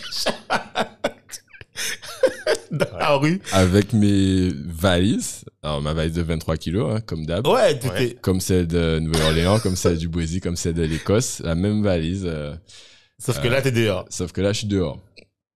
Café Fouette et New York, je connais encore personne. Personne. Comme d'habitude, je connais personne. Et euh, donc, je me souviens, il devait peut-être être 20h. Donc, le lendemain, je dois foutre le camp de l'auberge. Et euh, je, je tombe sur. Donc là, je vais vers une annonce qui se trouve dans. on quitte Manhattan, on va à Brooklyn, euh, à Ouais, ben là, t'es obligé. à Flatbush. Flatbush, pour ceux qui connaissent, c'est euh, c'est là où il y a les euh, West Indians, les gens de la Caraïbe. Donc c'est un peu ghetto. Et euh, du coup, il faut prendre le train, aller au terminus du train, prendre un bus Waouh! qui ah t'emmène c'est- c'est- à la 51e rue et Church, je me souviens. Et là, et là, tu, euh, j'arrive au moins à 21h30 là. Euh, De nuit, quoi. je suis en genre costard parce que je sors de Oh l'école, là là, oh là mais euh, Ouais. mais tout le monde me regarde genre qu'a fait là, tu vois, c'est que- ah, dans tu les m'étonnes. films. Et donc du coup, du coup, euh, j'arrive, euh, je vois le, je vois le logement, bien, bon, c'est un peu pas glauque, mais c'est c'est pas voilà. Au moins, il y a de quoi dormir. Le lit est par terre, amène le sol, c'est un matelas. D'accord. C'est un matelas. Ah, c'est la mission, Euh, là. Le truc se ferme pas. La, je me souviens, la petite fenêtre ne se ferme pas. euh, Il y a des gens qui vendent de la drogue devant, euh, pas loin. Je dis bon, eh ben, on va déposer nos valises là. Ah ben. Attends, attends. T'as pas, attends, t'as pas le choix. T'as pas, pas autre chose. T'as T'as pas autre Pas le chose. choix et puis euh, et puis voilà. J'ai pas d'enfant, j'ai pas de femme avec moi. Ouais, t'es tout seul, ben massif, quoi. Ils Donc, peuvent voler mes trucs. Après, les quartiers comme ça, il y a rarement des vols généralement parce que Ouais. Donc, je me Comme suis il passe dit, bon, Kim au- voilà. Soit j'aurais des problèmes moi ou sinon j'aurais jamais de problème. euh, Ouais. Donc ce sera safe. Donc Ok, du donc coup- c'est comme ça que je trouve. Du coup, je quitte l'auberge, je vais là et je reste euh, en fait, euh, je reste en fait euh, bien 6 à 8 mois Ah dans ce ouais, ah quartier. et je me rends compte que le quartier est super en fait. Parce que, parce que il y a tout un microcosmos. En fait, Manhattan, tu as beaucoup de microcosmos. Enfin, pas Manhattan, euh, New York. Tu as des boroughs. Et euh, les boroughs ont, ont leurs différentes communautés. Les communautés s'approprient différentes loca- localités. Et donc, euh, tu as la partie hispanique, tu as la partie africaine, tu as la partie West Ouais, Indienne, ouais, tu as la partie juive, etc. Et moi, j'étais chez les West Indians, donc, euh, Bah, tu à moi, tu vois. Tu es à la maison, quoi. Et voilà, donc je découvre en fait qu'il y a une super cuisinière euh, jamaïcaine qui fait du jerk chicken et qui est là, je, je rencontre des, des, euh, des gens de euh, Guyana. Donc, Ouais, euh, ouais, ok. des, Ga- des Guyana qui sont super sympas, qui me prennent sur leur aile et qui organisaient des soirées, qui avaient des barbershops. Donc du coup, quand je suis pas à l'école, je suis dans leur business, dans, leur, dans les barbershops. euh, ils organisaient des événements aussi euh, à Brooklyn, donc je suis avec eux, euh, voilà. Et donc je, je, je suis vraiment dans une sorte de communauté. Donc c'est assez marrant. Le matin, je pars en costard aller à, à Wall Street. Et le soir, je retourne à Brooklyn et je fais la fête où je suis avec mes, ma communauté d'adoption, tu vois. Et euh, ça a été vraiment quelque chose qui a, je pense, changé ma vie, m'a changé ma façon de voir les choses et euh, m'a beaucoup enrichi aussi euh, personnellement. Et, et du coup, et Mais je me rappelle, en fait, je me rappelle, tu sais, je crois que pas, tu te rappelles, en fait, moi, à cette époque-là, j'étais, même moment, j'étais en, en Arizona. Et on devait se voir, en fait. euh, il me dit, ouais, mais monte, euh, c'est Thanksgiving, tout et tout, monte sur New York, putain. Et je lui dis, mais pff, dit, mais je vais estimer un matin, mais c'est. En fait, on se rend compte, hein. Être en Arizona, à Tucson, et, lui était à New York, mais c'est. C'est, un univers, quoi. C'est-à-dire, pour pouvoir voyager, je crois que je devais mettre au moins deux jours. Et il y avait plus de vol pour Thanksgiving. J'ai regardé, en fait. Je me suis dit, mais c'est mort, il y a plus de vol. Ça, finalement, je suis resté quasiment. Je me dis, ouais, je vais tout seul. Et en fait, euh, je me rappelle que là j'étais, les- mes collègues me disent, non, mais tu veux pas être tout seul. C'est en famille, mec. Tu peux pas rester tout seul. euh, Tu viens avec toi. On m'a amené dans une fête de famille, tout ça, avec les parents. Bref, ouais, ok, d'accord. Ouais, et donc du coup, l'école, je termine l'école euh, et je me dis Thierry, je peux pas partir avoir mon diplôme au MBA de New York sans sans travailler, sans faire l'expérience du rêve américain. Et donc je me dis pour que quelqu'un m'embauche, pour que pour qu'une multinationale dans la finance m'embauche, il faut vraiment que je prouve que euh, parce que c'est chiant, il faut faire des papiers, c'est comme ici, hein, Ouais, ouais. pour ceux qui ont déjà embauché des, des étrangers, il faut prouver que voilà, tu as fait des annonces au Pôle emploi, que personne ne convient sur le territoire. Ils n'ont pas la compétence ou que t'as la un truc spécifique. un euh, truc spécifique. Donc, Moi, ouais. j'ai rien de spécifique à part euh, les sandales du jour. donc, j'ai rien de spécifique. donc, donc euh, il faut vraiment, en gros, en gros, pour qu'ils te prennent, il faut que tu leur montres que tu carbures et que tu vaux plus qu'un Américain. Ouais, c'est ça. voilà, donc, donc j'ai été voir euh, une firme qui s'appelle, euh, une multinationale qui s'appelle Wilmington Trust. Et donc, euh, je leur ai dit, bon, voilà, écoutez, euh, je suis, j'ai des diplômes d'ingénieur, j'ai euh, un MBA. Euh, testez-moi pendant six mois, pas la peine de me payer. On essaye. À l'américaine. Me payez pas. Et euh, à la suite du stage, si vous êtes satisfaite, on, on- vous me faites mes papiers pour, euh, Pour mon- embauche. Voilà, pour mon visa de travail et tout. Le gars me dit banco. Et euh, du coup, je me suis défoncé sa race. Euh, souvent, les gens voient les résultats, mais ne voient pas le travail que tu fais. Ouais, le parcours, quoi. Euh, je, je devais faire du 80 ou 100 heures par semaine. Euh, et c'est pas que le travail, parce que tu peux travailler euh, et tourner en rond. Il faut travailler et, que- et que tu sois productif, tu donnes Avoir des résultats. Ouais, ou quand on te parle, même si j'étais assez bon en anglais, euh, le business va tellement vite qu'on t'appelle, on te demande des trucs, mais c'est un, un anglais que tu maîtrises pas, une Ouais, technique, ouais. tu peux pas dire euh, excuse-moi, je peux répéter ou Ouais, tu je vois. il faut que tu comprennes, quoi. Donc euh, voilà, c'était euh, un challenge que j'ai euh, relevé. Mais attends, Et- tu sais, je vais te rigoler. Attends, juste pour en fait, euh, j'étais en- j'arrive en, dans mon truc là, dans mon truc aux, États-Unis. Et c'était pour une boîte qui faisait du truc euh, prospection, de la prospection pétrolière. On cherchait en fait de l'or et des minerais. Mhm. Et j'arrive dans, le- dans le premier job. En fait, on part au Nevada Mhm. et on devait tirer des câbles. Et à la fin, on a tiré des kilomètres de câbles, tu vois, pour pouvoir faire nos, nos shoots le lendemain matin. Ouais. Et le gars me dit au loin, euh, j'entends, je- j'entends un truc, et il me dit, ouais, euh, attache. Moi, j'entends coupe.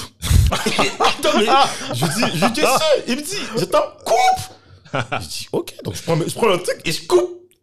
Et les mecs, ils arrivent à plusieurs, en temps quoi, parce que c'était des grandes distances. What the fuck, man? Je fais, mais quoi? Il m'a dit coupe. Il me dit, non, je t'ai dit attache. C'était tout un travail d'une journée que j'ai saboté.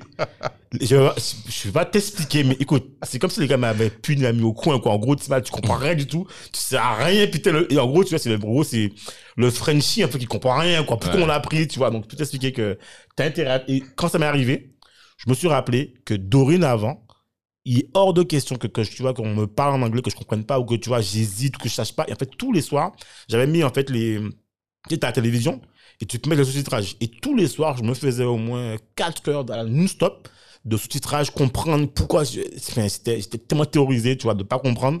Et même, tu sais, quand on te parle et que tu sais, tu comprends pas, tu sais, t'as- ils ont le petit, le petit front qui, le petit, qui plisse. Tu te dis, en fait, mais qu'est-ce que tu comprends pas, quoi? Je t'ai dit ça, tu comprends pas, quoi?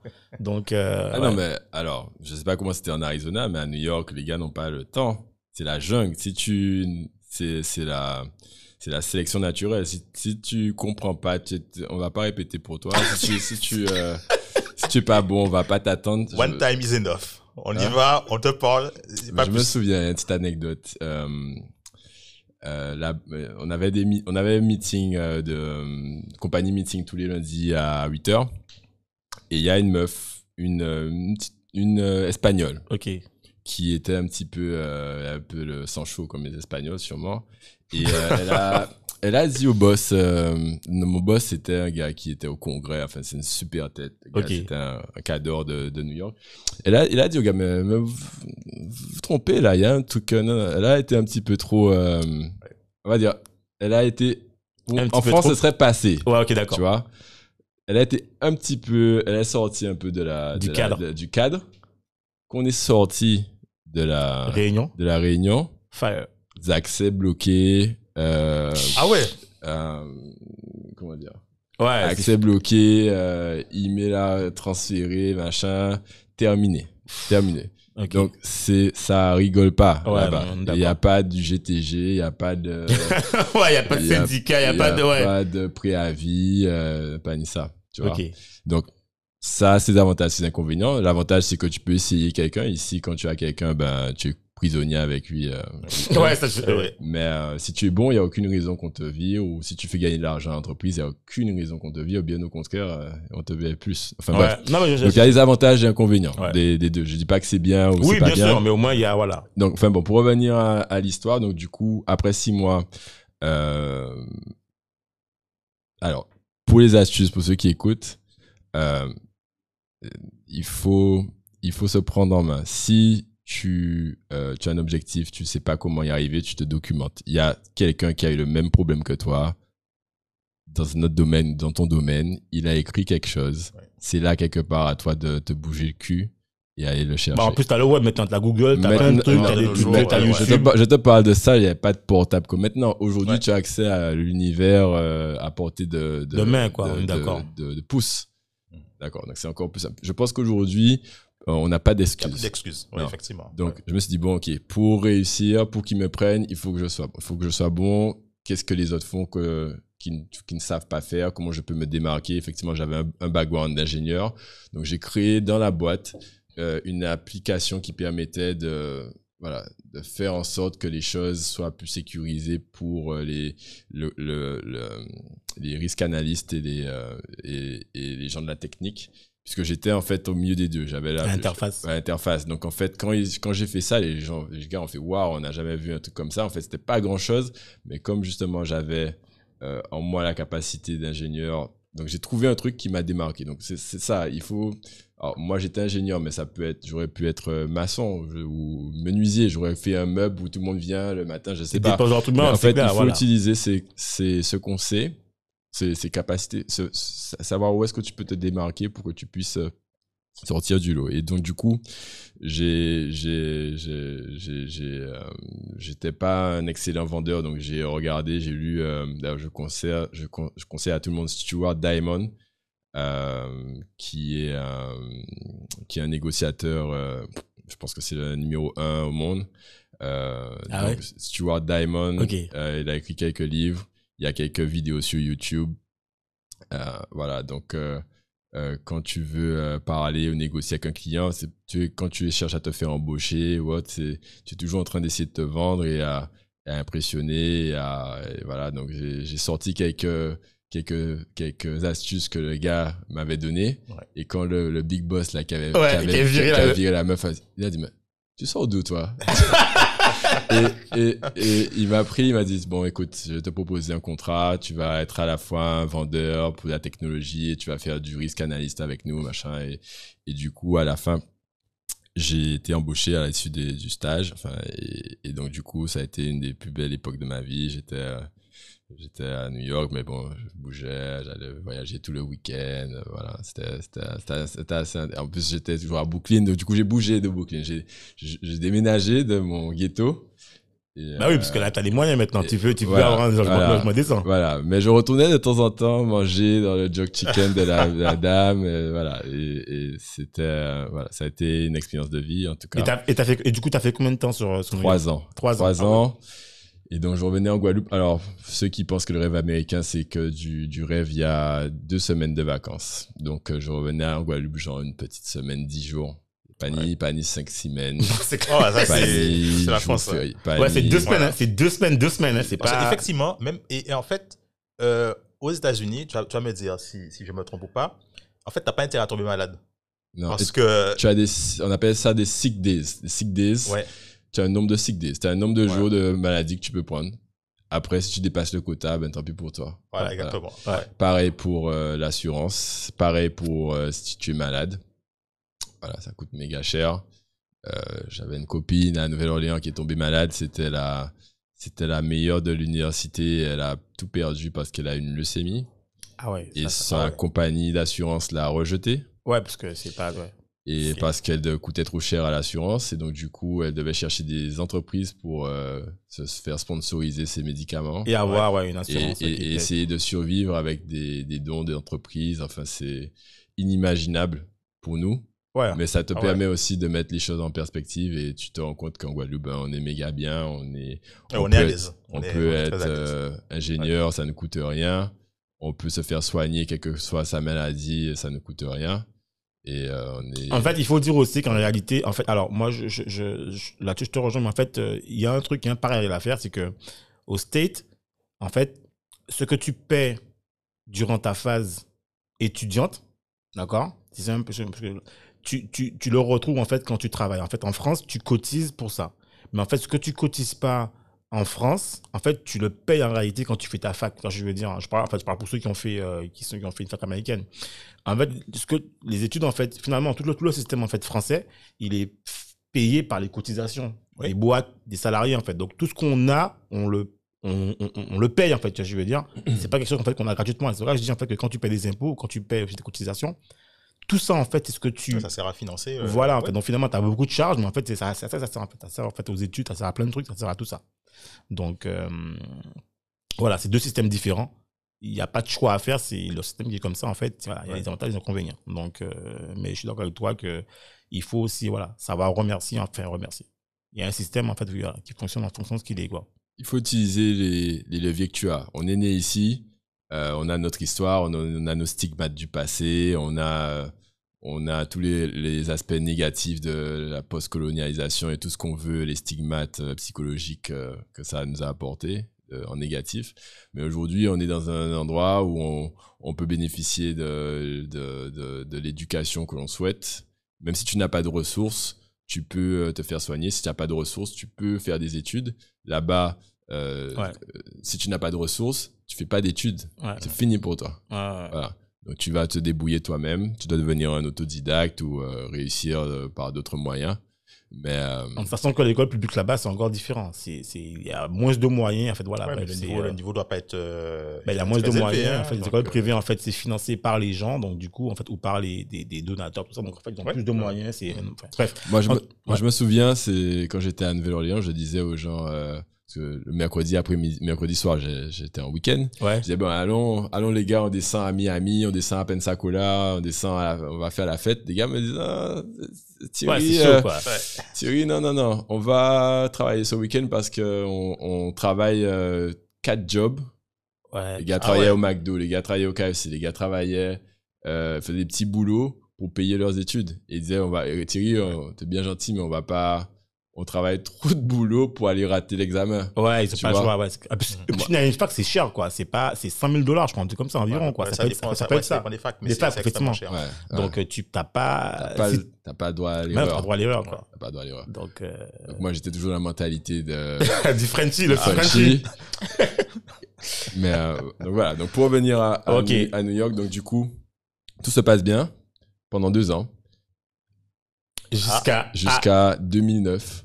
2009, Ah oui. la crise des subprimes. Euh, pour ceux qui se souviennent, euh, les établissements financiers ont, ont, ont chuté. Enfin, le- tout a, toute la, ça liquidait. là, à tout a été euh, liquidé. euh, Lehman Brothers est tombé. Enfin bref, tout le monde sortait avec les, les cartons, tous les traders, tout ça. Et, et du coup, bah oui. un jour, ça allait nous arriver. Donc, je, je voyais tout le monde tomber autour de nous. Et puis, je un jour, je vois le DRH de, de la grou- de- du groupe que j'avais jamais vu, euh, qui vient un matin. Je dis, bon, ben, ok. Salut Thierry, comment tu vas, C'est tout et fini. tout? Tu vas nous quitter aujourd'hui. ils ont liquidé la boîte de, enfin, la branche de Manhattan. Et, euh, parce que c'est un grand groupe, donc ils ont juste Ouais. coupé la branche. euh, voilà.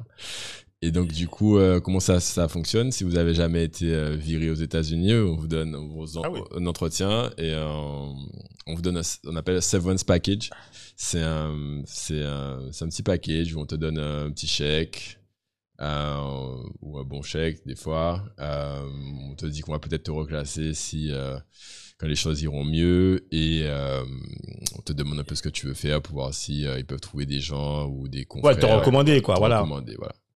T'avais vu, il y avait un film qui était passé sur ça, le film avec George Clooney, où en fait, il voyage, il prend l'avion tout le temps, il est tout le Ouais. temps en avion, et il fait passer des entretiens dans des boîtes, mais c'est pour virer de, les personnes. Pas vu. Et c'est excellent. Et à la fin, bon, ben, à la fin, George Clooney, on lui envoie quelqu'un pour lui dire, bon, ben, c'est ton tour, mec. il faut que tu, il faut que tu partes maintenant. C'est c'est Ok. exactement ça, en fait. Donc, Et donc, donc, ouais. et donc là, je reviens encore à ce que je disais tout à l'heure, jamais blâmer une contrariété. Ouais, bah, écoute, euh, Ouais. Voilà. Comme, comme j'ai dit tout à l'heure, euh, mauvaises choses qui se sont passées, toujours des opportunités. Euh, je me suis trouvé devant le choix cornélien, est-ce que je rentre en Guadeloupe, est-ce que je continue, je prends quelque chose d'autre euh, sur place Parce que j'ai quelques contacts qui m'auraient pu me- m'embaucher, tu vois, pour, parce que mon visa, je pouvais Ouais, rester qu'avec ouais. mon visa de travail. Exactement, voilà. Et donc, je décide de rentrer. Donc, c'était en même temps qu'il y avait le KAP ici, donc euh, 2009. Ok. 2009. Ouais. Donc je décide de rentrer un peu plus tard, en 2010. Et, euh, et du coup, je reviens en Guadeloupe. Et euh, je reviens en Guadeloupe. Pourquoi? C'est parce que je me suis dit, si je recommence quelque chose à New York ou ailleurs pendant 5-6 ans, j'aurais euh, j'aurais dépassé la trentaine, j'aurais 32, 33 ans. Et, Tu seras Et, établi, en fait. Tu seras je établi, serais tu auras une vie. j'aurais une vie, j'aurais des enfants, tout ça. Et, et j'ai vu la projection que ça avait, parce que j'ai des amis guadeloupéens qui sont à New York et qui ont, qui ont, qui ont fait cette projection de vie avec leurs enfants là-bas, tout ça, et ça me plaisait pas trop. J'aime bien New York, j'adore, j'ai une partie de moi là-bas, j'y vais souvent, bon, pas maintenant, ben, à cause des trucs euh, de Covid, mais euh, euh, dès que ce sera possible, c'est sûr, comme au Brésil, comme ailleurs, j'y retournerai euh, souvent, mais je trouve qu'en Guadeloupe, on est. on a la chance d'avoir quelque chose que ben, beaucoup de personnes voient, sauf nous. Ouais, beaucoup de, On, beaucoup, on- de on gens a, on vivent. a vu ces, ces, ces derniers temps, il y a un peu de tension sociale, etc., avec Ouais. les ghettos de communautés euh, euh, Ouais, ouais, qui sont abouillantes, etc. Ben, les gens voient ce que l'on a. On, on- on dit souvent qu'on ne voit pas la, la, perle- richesse, la, riche- la la richesse. perle qui est à côté de nous. Mais euh, on vit, on vit, la Guadeloupe a été classée au patrimoine euh, euh, à l'UNESCO à l'UNESCO. comme la réserve, euh, une- un des endroits sur Terre comme, euh, qui peut être une réserve naturelle euh, pour, euh, pour le monde. C'est-à-dire que s'il y a une météorite qui tombe sur nous, tout est, c'est la merde. si la Guadeloupe survit, on peut utiliser la Guadeloupe pour repeupler, pour, euh, pour, euh, Ouais, donner- pour sa biodiversité. pour sa pour biodiversité, etc. Donc, on vit vraiment quelque part d'unique. Et en plus, euh, mes parents euh, et ma famille est ici. Et pour moi, ça compte beaucoup. Donc, je me suis dit, bah, c'est pas grave. New York, je pourrais toujours retourner quand je voudrais. On retourne en Guadeloupe. Mais j'avais pas de plan. Ok. J'avais pas de plan, j'avais pas de boulot, j'avais pas de. J'avais pas de. Ouais, t'avais rien, quoi. Tu rentres. Ouais, voilà. De toute façon, c'est chez moi. De toute façon, j'ai rien à perdre. Donc, tu rentres. Je rentre. Donc, je rentre avec euh, euh, le bachelor d'Anne Nouvelle-Orléans, le diplôme d'ingénieur, le diplôme d'Écosse en télécom, le MBA, l'expérience à New York. Je me dis, je vais au moins trouver un boulot. Et non, ouais. Non, pendant au moins huit mois, j'ai bien galéré. Je me suis dit, qu'est-ce que je vais faire? Est-ce qu'il n'y a rien que je trouve euh, qui fonctionne pour moi ici? En fait, c'était parce que tu étais surdiplômé. Je sais pas, mais à chaque fois que j'allais voir, j'étais voir Orange, j'étais voir, sans les nommer, euh, les, gens qui faisaient le câble, euh, parce qu'on a mis le haut débit à ce moment-là. Ouais, ouais, On a tiré le câble qui venait, le câble sous-marin. C'était le, le groupe Lorette, je crois. Ouais, qui groupe ouais. Enfin, en association avec, euh, ouais. Voilà. C'est groupe Lorette. Et donc, et donc euh, j'étais sur ces projets-là, j'étais voilà, voilà. Et euh, j'ai des gens qui, qui m'ont tous dit hein, Ah, super profil, c'est bien que les gens, jeunes comme toi rentrent en Guadeloupe, etc. Mais je comprends, euh, je comprends que ça soit difficile parce que tous ceux qui ne se rentrent pas, c'est qu'ils n'ont pas de case et, et, et j'ai compris quelque chose. Il faut pas chercher une case, il faut plus essayer de créer ta, Créer cases. créer ta case ou en tout cas commencer avec quelque chose en ayant l'objectif de créer ta, ta, ta Mais alors, case. attends, je vais juste te couper. En fait, c'est bien que tu dises ça parce qu'en fait, euh, bon, je profite du podcast en fait pour faire un coup, de- un coup de cri, un coup de gueule. En fait, Vas-y. j'ai envie de dire en fait à tous ceux qui, qui ont en fait envie de rentrer, en fait, ne venez pas en fait chez vous ou même un lieu où vous aimez avec l'idée de dire voilà, j'ai des diplômes, je rentre, je vais chercher un emploi. C'est en fait, c'est pas qu'est-ce que je vais attendre, mais c'est qu'est-ce que j'apporte sur place en fait. Parce que sur place, si vous avez des compétences, des skills ou n'importe quoi, c'est qu'est-ce que je peux apporter de plus. Et il faut bien comprendre que quelles que soient vos compétences ou vos diplômes, ben, malheureusement, en fait, on se plaint souvent en disant oui, mais j'ai pas trouvé, ou en fait, on m'a pas embauché. Mais en fait, les gens qui vont vous embaucher, c'est des gens, en fait, soit qui sont de votre communauté, ou enfin, soit de métier, enfin, je parle du métier que vous avez, ou si votre métier, en fait, a un potentiel. Mais bien souvent, ben, ce que vous, vous pouvez apporter, en fait, vous pouvez l'apporter, en fait, déjà, la, je pas dire la création d'activité, mais en tout cas, vous pouvez apporter vous personnellement. Mais quand vous rentrez dans l'idée de vous dire, je viens et je vais chercher pour qu'on puisse me prendre, mais en fait, mais on va vous prendre pourquoi, en fait, dans quelles circonstances, dans quelles, ouais, je veux dire? Donc, en fait, c'est plus une autre logique qu'il faut avoir. Tu vois, quand on rentre dans, dans, et souvent, je me rappelle quand je suis rentré ici, j'étais dans la logique aussi au début. Alors, moi, que je suis rentré pour entreprendre, c'est différent. Mais quand je suis venu la première fois que je suis venu dans, dans- euh, d'Angleterre, j'étais venu en vacances, je dire à mes parents, ben, bon, ben, t'as qu'à faire, je vais rester, quoi. Mon père m'a dit, mais tu vas rester faire quoi? J'ai dit, ben, je sais pas, même si je fais dans le pétrole, en fait, je vais trouver un truc. Et, il me- et en fait, effectivement, on a, on a eu là-dessus une longue discussion. Et je me suis rendu compte que non, en fait. Quand tu rentres sur un territoire aussi minuscule, alors je suis bien, à Guadeloupe, c'est un point dans, dans le monde entier. Chez vous, quand on est un globe terrestre, c'est un point, quoi. Donc, quand tu rentres dans un territoire qui, de plus, est un département de France, c'est pas la région, c'est pas, c'est pas l'Hexagone. On n'est pas à Marseille où tu peux trouver un truc euh, à Aix-en-Provence ou Mhm. tu vas à Nice, quoi. T'es en Guadeloupe. Soit, en fait, ton métier existe déjà et tu veux quelque chose, ou soit, finalement, en fait, euh, tu dois, en fait, euh, pouvoir apporter en te disant, voilà, j'apporte ma compétence et je vais voir, en fait, comment je peux, voilà, quoi. Donc, Clairement, de toute façon, quand tu acceptes un boulot, c'est for- forcément réducteur par rapport à l'envergure que tu peux avoir. Parce Voilà. que lorsque tu acceptes un, un boulot, c'est par rapport à une fiche de poste, un besoin précis. Exactement. Tandis que toi, tu es quelqu'un de multidimensionnel. Si tu t'exprimes, tu peux aller dans la direction que tu veux. Mais si, on, si tu viens dans une case, On te tu seras for- à ça, tu, seras forcément restreint à cette case. Donc, tu vas peut-être exceller dans cette case, mais tu vas jamais autant te développer que si tu n'as pas de, de case autour Tout de toi. Non, mais si tu n'as pas de mur autour de toi et que tu peux voilà, décider, ben, tu as envie de faire de l'événementiel, tu fais 6, tu as envie de faire la restauration ou un cabinet de conseil. Voilà. Donc, c'est sûr que c'est difficile sans capital de venir et de lancer son truc. Donc, je comprends la difficulté, mais je pense que le coup de gueule que tu as, je l'appuie. Et si euh, il y a des Guadeloupéens qui ont envie de rentrer, mais qui pensent qu'ils n'ont pas, il n'y a, pas grand chose pour eux, je dirais que euh, une des stratégies serait peut-être de regarder ce qu'ils peuvent faire ou ce qu'ils ont, ce qu'ils pourraient quand même euh, avoir comme boulot. Déjà avoir un pied sur place, euh, comprendre comment ça, ça, ça fonctionne. Parce que Ouais. quand je suis revenu, je suis parti, j'étais un gamin, j'avais 18 ça. ans et je suis rentré à, à 28 ans. 10 ans après, j'avais pas de réseau. Je connaissais personne, à part Bah, ma famille. tu sais pas Même- mes- monde du travail, même en mes- fait, Même mes en amis, même mes amis n'étaient plus là. Enfin, je, je suis revenu un étranger. Ouais, tout ça, ouais, je me rappelle. ouais. Je connaissais personne. Donc, en fait, tu reviens, même si tu, ça te plaît pas, tu reviens, tu travailles, tu, tu es, commercial, tu fais. euh, Je, Ouais. je vais pas le nommer, mais il y a- il y a, il y a- je parlais à un moi j'aime bien parler aux gens. Il y a un commercial à Dotemar dans un, dans un, dans un, dans un, dans une enseigne qui vend des, des meubles. Ouais. Euh, je parle au gars. Je- le gars me dit, mais tu sais, euh, je, je défonçais mon chiffre d'affaires ce mois-ci. Je dis, ah ouais, c'est cool, j'espère qu'il te donne un pourcentage. Il m'a dit oui. Et je lui dis, ah, mais c'est génial, t'as fait combien? Le gars me dit, ouais, ben, j'ai vendu euh, 100 et quelques mille euros de, de trucs, donc là, j'ai une paye à 5-6 000 euros. Je dis, mais tu sais que, que un ingénieur, Ouais, quand il rentre ici, c'est 2000 euros qu'il c'est gagne. clair. non, c'est- Donc en fait, il y a beaucoup de boulot qu'on regarde euh, Avec une condescendance. Ouais, condescendance c'est euh, de merde. clair. Ouais. Tu Alors, vois, excuse my French. ouais. Mais en fait, euh, tu peux revenir utiliser plein de boulots tremplin. Je connais une copine qui vend des cuisines.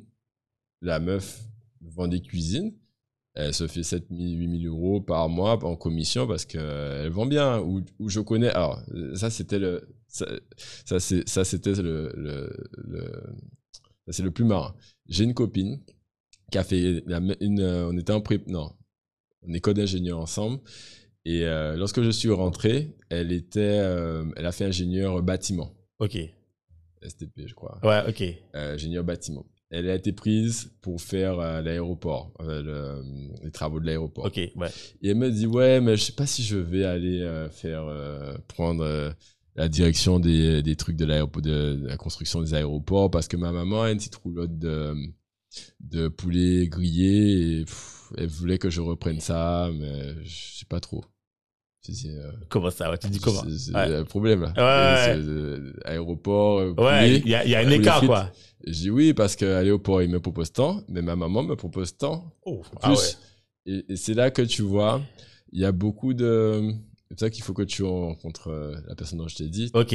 Parce que je pense qu'il faut déconstruire les, les, Les mythes. il faut arrêter d'avoir des pensées limitantes. Tu peux avoir différentes euh, routes qui t'emmènent vers tes objectifs. Et ce n'est pas l'habit qui fait le moine, c'est pas le, le, le, le costume ou les sandales qui font la personne. Euh, D'ailleurs, euh, l'important c'est ce que tu as au fond du cœur, tes valeurs. Après, euh, si tu veux pourrir ta vie professionnelle où tu passes deux, deux tiers de ta vie juste pour un titre, On est d'accord. c'est triste. Et, et j'avais dire, c'est triste. pour, pour, pour t'appuyer, en fait, j'avais dire combien d'amis on a en commun qui sont pas forcément sur le territoire et on sait très bien euh, comment c'est payé, quoi. Tu vois, je veux dire, alors que bon, on sait, enfin, voilà. Donc, euh, je suis entièrement d'accord Ça, donc pour moi, les titres, c'est du vent.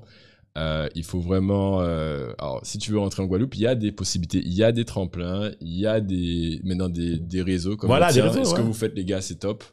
Euh, vous êtes en train de créer des réseaux, de, de pouvoir diffuser une information positive pour que les gens voient que ben, il y, a, il y a différents parcours qui sont possibles. Ouais, c'est ça, en fait. Et donc, et donc euh, n'ayez pas peur parce que la Guadeloupe aujourd'hui a besoin de force vive. Je parlais avec euh, le, le patron de la DIEC récemment. Dans 10 ans, c'est un cataclysme qui arrive. La, po- la population est ultra vieillissante. Ah. L'activité sera détenue à ce moment-là. Ce sera pas par des vieux, mais ce sera par des boîtes, euh, de- sûrement de métropole qui vont venir prendre euh, le contrôle. Oui, créer des filiales. j'ai C'est déjà comprendre le que- cas, C'est déjà en, le cas. en Martinique. En Ouais. Guadeloupe, il y a quelques bastions de rébellion, euh, un peu comme Ignace, euh, qui font les, surtout les Indiens et deux, trois entrepreneurs. Ouais, Ouais, ouais, ouais, mais il y a, beaucoup- il y a Mais- beaucoup de boîtes qui sont faits, qui se font, racheter, je peux te le dire. hein. Moi, je, je le vois dans mon domaine Et, et je euh. le vois, et je le vois. Et donc, les, les, les entrepreneurs guadeloupéens, les jeunes qui reviennent, qui créent de l'activité, qui créent des emplois, comme on essaie de le faire, je pense qu'il faut vraiment qu'on qu'on insuffle euh, le fait que ça soit possible et que, et que plus de personnes le fassent parce que demain, pour toi, tu parlais de tes enfants, dans quelle Guadeloupe ils vont vivre? Ils vont vivre dans une Guadeloupe euh, qui sera. euh, ben, on sera comme. euh, je sais pas moi. Enfin bon, on Ah, sera. bah, ah. ouais. J'ai pas envie de nommer de, de, Oui, de- on pays d'accord, parce on- que, on s'est compris. parce que On c'est- s'est compris. Non, cool, mais oui, bien cool, sûr. mais tu viens chez toi et en fait tu n'as pas le contrôle ou tu sens que tu es, on te donne euh, ce qui reste ou c'est Ouais, pas, un environnement sain. Ouais, c'est clair. Donc, donc euh, clair, on est d'accord. enfin bref. Voilà. En tout cas, euh, alors maintenant, finalement, tu vois, de tout ce qu'on, bon, voilà, de tout ce qu'on sait de toi, on comprend finalement pourquoi on en arrive là. Tu vois, je veux dire, on comprend finalement en fait de tout ce que tu t'es enrichi dans ton parcours. Finalement, on est là. Et donc aujourd'hui, en fait, quand tu reviens en fait de tout ça, en fait, donc je suis, bon, on va peut-être pas parler de, donc tu as travaillé ensuite euh, dans un groupe de BTP, tu vois, où tu as fait différentes choses. Bon, je pense que tu peux peut-être en dire deux mots là-dessus, mais finalement là, en fait, aujourd'hui, t'en es où là? Là, euh, Mais en fait, oui, j'ai travaillé pendant, pendant quelques années dans des groupes de BTP euh, qui m'ont apporté beaucoup, hein, euh, beaucoup de réseaux, beaucoup de, de, de bonnes choses avec qui euh, je m'entends toujours très bien. Mais c'est sûr que aujourd'hui, je fais ce qui me, ce qui me, on va dire ce qui me passionne. Pas que ça me passionnait pas avant, mais je pense que comme on a parlé de, de cadre, lorsque tu es vraiment, tu as vraiment les mains libres pour faire ce que tu as envie de faire le matin, que ta, ta vision, c'est que tu, ce que tu vas faire dans la journée est, est 100%, 100% cohérente avec ta, ta vision. Et ça, ça peut être euh, aller marier un bœuf, hein, ça peut être aller Ouais, à la non, mais rivière, ça, ça peut être aller créer une entreprise. ça- en tout cas, tu es congruent, tu es, tu es cohérent avec toi-même, ça te, ça te donne une sérénité, même si tu travailles peut-être plus pour moins d'argent ouais, tu ouais. vois.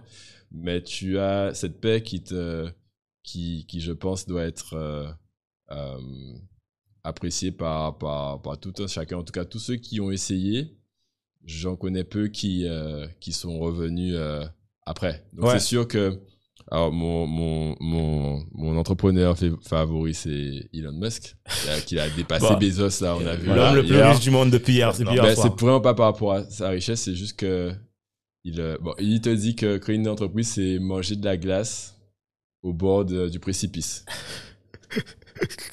Parce que tu seras toujours euh, au bord, en tout cas quand tu crées une société, euh, 90% des startups euh, meurent, tu es au bord du précipice tout le temps. Ouais. Donc tu es sur un, un- un stress de tes actions qui vont peut-être conduire à, à la fatalité de ta société.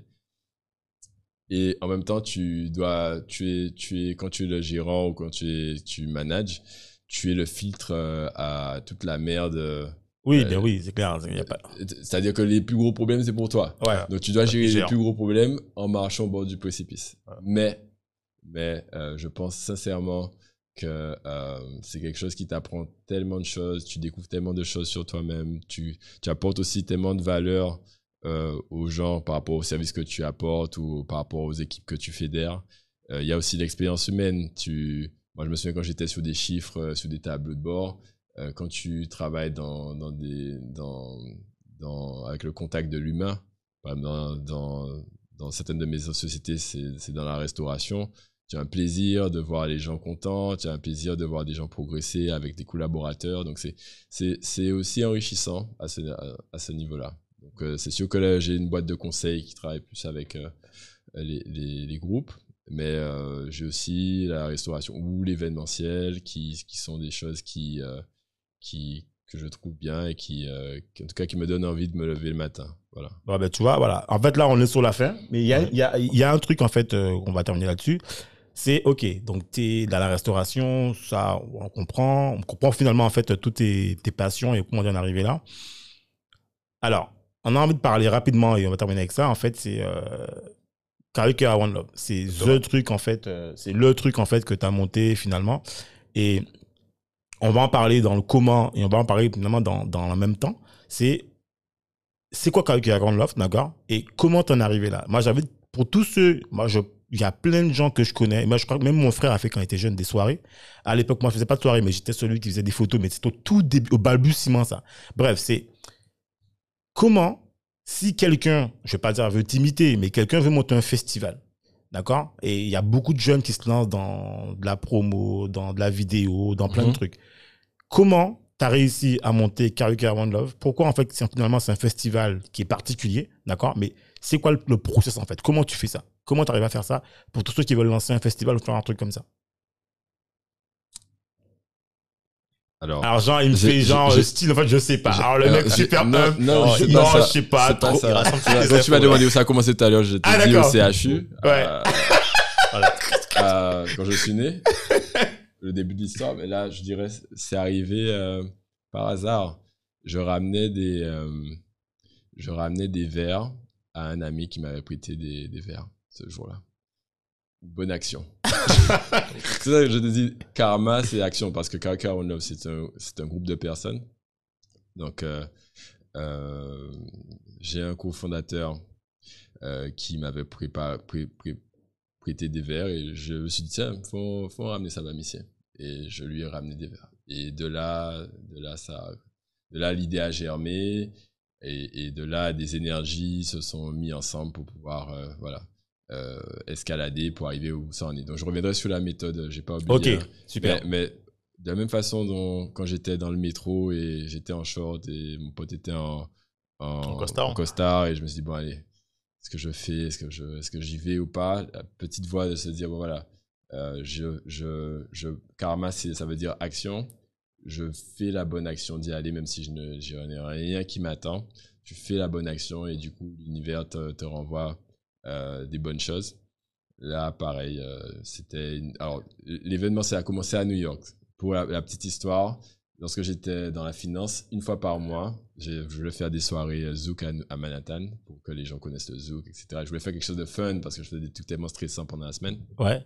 Et, euh, et j'avais un peu peur de rien. Je me disais, je fais des soirées Zouk à Manhattan, je vais voir des boîtes, je vais voir des restaurants. Je dis, vous fermez à minuit. À minuit, je prends votre restaurant, je vous donne euh, euh, le bar, donnez-moi les entrées. Et voilà. Et, et- et donc, du coup, on rigolait de ça au début euh, quand, quand il disait que j'étais DJ. Ben, ça coûtait trop cher de faire venir un DJ de Guadeloupe. Donc, j'ai été acheter des platines un jour. Et, et au début, c'était catastrophique. Et J'en m'envoyais des tomates presque. Mais euh, euh, de fil en aiguille, voilà, on apprend, on tombe, on se relève. C'est comme ça qu'on apprend à marcher. Donc, euh, bref, donc du coup, l'événement, ça a commencé à New York.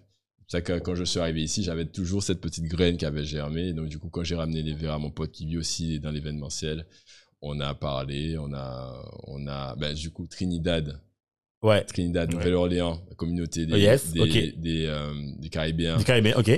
M'avait invité à aller au Carnaval de Trinidad, donc j'ai été au Carnaval de Trinidad, j'avais vu le grand festival. Donc tout ça se relie. C'est pour ça que je dis que Ouais. les expériences que tu fais dans ta vie vont t'enrichir et t'apporter du plus dans ce, que tu vas faire. Et Ok. donc, Karaoke c'est clair que mon influence caribéenne a, a, été, a été impactée par Nouvelle-Orléans et par l'Écosse, tu l'as où il y enrichi. avait les communautés. Et, et du coup, euh, euh, faire quelque chose de différent, ben, d'avoir des choses de différentes qui étaient à Trinidad, qui est la mecque de, de tout ce qui est festival dans la Caraïbe, euh, ça m'a beaucoup influencé. Et pour la petite histoire, ne jamais avoir de pensée limitante, on en parlait tout à l'heure. Ouais. Euh, Lorsqu'on arrive sur, à, à Sainte-Anne, euh, à Sainte-Anne, à l'époque, c'était avec Bernier, paix, paix à son âme. Euh, Bernier, c'est François. Ouais, Ouais, Saint-François. ouais. Ah, pardon, Saint- Saint-François, j'ai dit Sainte-Anne, Saint-François. On arrive, on s'est dit, bon, s'il y a 10 000 personnes là, où est-ce qu'on peut mettre la scène? Donc, on, on regarde à gauche, on dit, on peut pas mettre la scène là parce qu'il y a des arbres là, les gens là, ils vont pas voir. On regarde à droite, on peut pas mettre la scène là parce qu'il y a des arbres là, on pourra pas. On se retourne, on dit, si on met la scène dans l'eau, Non. c'est pas possible. En plus, on est en France, l'eau, l'électricité, 10 000 moules. Ah ben non, tu peux, tu peux plus, pas. pas de précédent, le préfet va jamais signer ça. Pas de pensée limitante. Euh, Ton, ton but dans la vie, c'est de de de pas raisonner par analogie. Analogie, c'est ce qui est déjà passé, ce que tu as déjà vécu. Si tu raisonnes par analogie, tu ne vas jamais faire quelque chose de, de nouveau. Tu vas, tu, vas, tu vas toujours être enfermé dans ta réalité. Ouais. Faut existe. toujours euh, penser par euh, premier principe. C'est Elon Musk. Ah, Mon- mon mentor.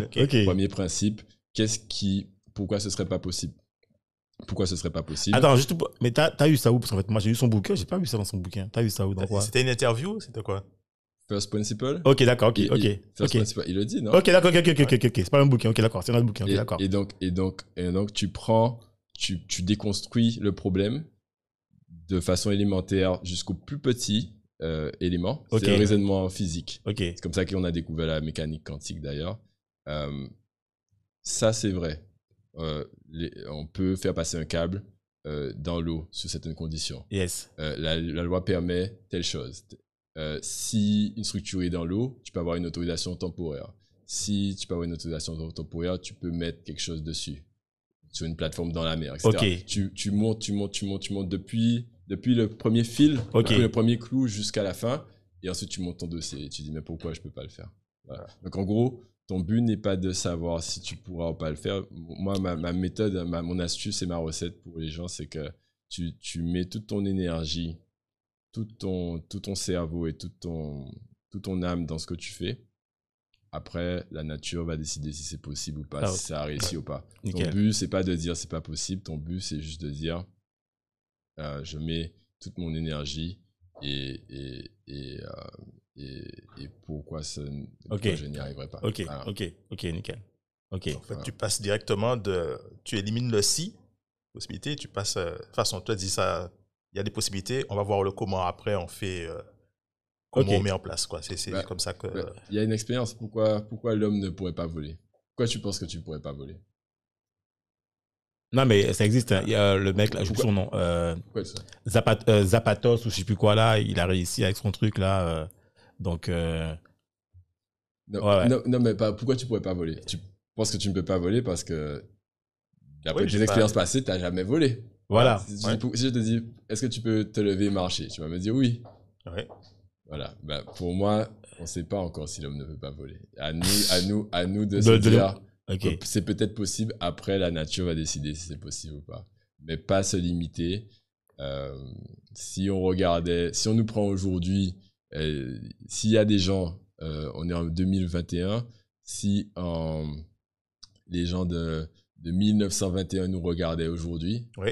Ouais, c'est clair que ils, ouais, ils- penseraient qu'on est des magiciens. Ouais, non, c'est clair, c'est clair. Avec tout ce qui est euh, 4G, enfin bref, le mobile, enfin les Ouais, le non, Siri, l'intelligence artificielle, euh, les bots, tout ça, c'est clair Ouais. qu'on est, euh, c'est là qu'on est. Même euh, voler, on, on vole maintenant.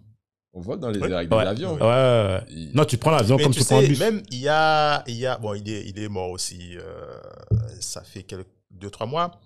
euh, l'homme volant, celui qui avait, les, qui avait franchi la, Ouais, la Manche avec euh, un peu Iron Man, avec euh, des réacteurs et tout. Euh, il volait hein, aussi, donc euh, sans, sans avion. Mais c'est ouais, effectivement. De pensée limitante. Alors Voilà. Thierry, pour, pour- Alors, pour donne- voilà, la recette. Voilà la recette. Comment tu Alors, alors j'ai donné un petit peu une partie de la recette. Il Ouais. faut. Alors, je connaissais rien du tout, hein, euh, ni au DJing, ni à l'événementiel, ni à la restauration.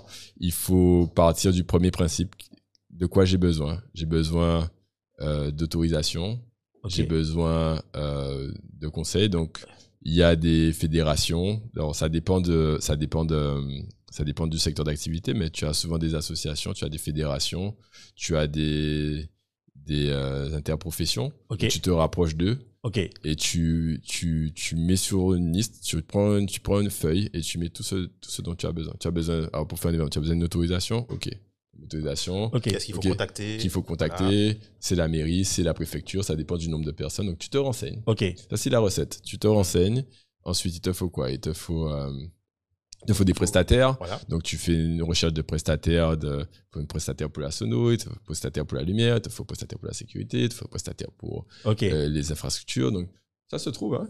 Tu, tapes prestataire sono, Guadeloupe, tu vas trouver. Donc, tu mets sur papier tout ce dont tu as besoin et tu essaies de te rapprocher de mentors. Des gens qui ont déjà fait. Ça, ça aide. Donc, tu te rapproches euh, si tu es dans ton domaine d'activité. tu essaies de. En plus, en Guadeloupe, euh, tout le monde connaît tout le monde. Ou au moins, un monde qui connaît tout le monde. Ouais. Voilà. Donc, donc, tu te rapproches de quelqu'un qui peut te mettre en relation avec quelqu'un qui a déjà fait. Tu l'approches, tu lui poses des questions.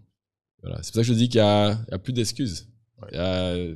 C'est trop simple. Ou même, ou même le mentor, il peut, même si techniquement quelque chose n'est pas possible, il pourra toujours te donner un conseil, euh, une solution alternative pour euh, réussir à atteindre ton, ton objectif. Pour moi, il n'y a plus d'excuses à ne pas pouvoir essayer. Voilà. Ok. Non, Voilà. c'est clair. En tout cas, euh, donc vous avez entendu. En gros, si vous êtes un mentor, vous venez voir, vous nous appelez, ou vous venez voir Thierry. Il n'y a pas de. Il faut un mentor. Bon, en tout cas, euh, on a retracé avec Thierry en fait euh, tous les événements et franchement, c'était un super épisode. On a le qui, on a le comment. Comment Euh, franchement, Thierry, ben, on te remercie encore euh, ben, euh, d'avoir passé ce moment-là avec nous. Dominique, je te laisse conclure en fait tous les éléments classiques sur l'épisode et puis voilà quoi. Non, alors encore une fois, c'était. Alors on n'a pas, on n'a pas. Je pense que ça fera l'objet d'un d'un autre épisode de toute façon, puisqu'on n'a pas, il y a des, il y a des éléments qu'on n'a pas, on n'a pas eu le temps de, de voir, etc. Mais encore une fois, un super épisode, super super épisode, euh, un super parcours, et donc. euh, Recommandations. Les recommandations. Thierry, tu, tu, tu reco- Ouais, les recommandations. Oui, alors euh, déjà, euh, pour, te, te- pour que les gens puissent euh, te trouver, etc., comment, comment ils font? C'est super simple. Tape. euh, J'étais avec les étudiants de l'IUT euh, Ah oui, l'autre jour. Je leur ai dit, mais je veux pas vous donner mon email. Trouvez-moi. C'est super simple. Ah, original. Euh, sur LinkedIn, vous tapez Thierry euh, vous allez Voilà. me trouver, par exemple. Vous allez m'envoyer un message ou m'envoyer une demande de... Voilà. Donc aujourd'hui, encore une fois, tout est possible. Ok. Aujourd'hui, franchement, c'est tellement simple de toucher quelqu'un dont tu as besoin ou d'a- d'avoir accès à, à l'information que, que voilà, c'est du temps de nos parents, de nos grands-parents. Chapeau à ma grand-mère qui a fait les pâtisseries René à son époque. C'était une femme avec sept enfants. Euh, J'ai presque pas de mérite. J'en ai un petit peu, tu vois. Mais, mais aujourd'hui, si tu as une envie, tu as un projet, en plus, il y a plein de cellules pour accompagner. Tu as la région, tu as, tu as plein de choses. Si tu es un jeune entrepreneur, moins de, je crois, moins de 30 ans, tu as- Ouais, as ouais, il y a des- plein de dispositifs, plein de ouais. dispositifs. Alors, j'ai pas, assez- j'allais dire, c'est pas à moi de vous les donner, allez les chercher. Et pour ceux qui sont à l'étranger ou en France, revenez nous bisinzote. Il y a plein de choses à faire. Allez travailler à Conforama, aller vendre des trucs pendant un moment pour faire des, des sous. Ouais, alimentaire, mais puis Voilà. après, euh, venez, Mais, venez mais nous voir. venez, venez, Voilà. venez prendre en main le pays parce que le pays a besoin de nous. Et euh, si, si le, pays n'est pas pris en main par nous, ben, c'est d'autres personnes qui vont voir euh, ben, la, la beauté de ce qui est, euh, euh, chez nous et qui, qui prendront les places. Donc on n'est pas, on n'est pas, on n'est pas, on n'est pas, comment dire, on aime tout le monde. On aime tout le monde. On est euh, très ouvert, mais c'est important de garder notre identité et de garder euh, au chaud ce qui est, ce qui est à nous pour, pour nos enfants et pour les générations à venir. Bon, Exactement. ben, je, je crois que Thierry a tout dit et on ne te demande même pas de recommandations de livres puisqu'on a parlé durant, durant l'épisode de tout. Oui. Donc je pense qu'on va te. Bah, Thierry, en tout cas, En ben, tout cas, moi, en tout- merci. Ouais. Moi, en tout cas, personnellement, je te remercie en tant que friend, ami, enfin, franchement, de venir dans ton émission. Et euh, Dominique, je te laisse remercier. Et puis voilà, quoi. Oui, ben, Thierry, merci. Et puis, euh, de toute façon, il y aura forcément un autre épisode. Donc, euh, on te dit à bientôt, à une autre fois. Et puis, merci encore d'être d'être passé. Merci les gars et puis euh, bon courage pour les, pour les prochains. Ouais. Merci, Ouais. merci. Et puis, euh, et puis bonne année encore à tout le monde. Ouais. Bonne année, effectivement. Yes. Bonne année. Ok. Allez. Ciao. Bye bye. À bientôt, Cédric. Bye. De Tedo. Bye. Merci de nous avoir écoutés jusqu'au bout. Afin de faire découvrir ce podcast, n'hésitez pas à nous laisser une note 5 étoiles avec un super commentaire sur Apple Podcast ou toute autre plateforme d'écoute. Enfin, si vous vous abonnez sur la newsletter onréinventelemonde.com, on vous enverra directement l'épisode avec des bonus. On vous dit à la semaine prochaine pour un nouvel épisode.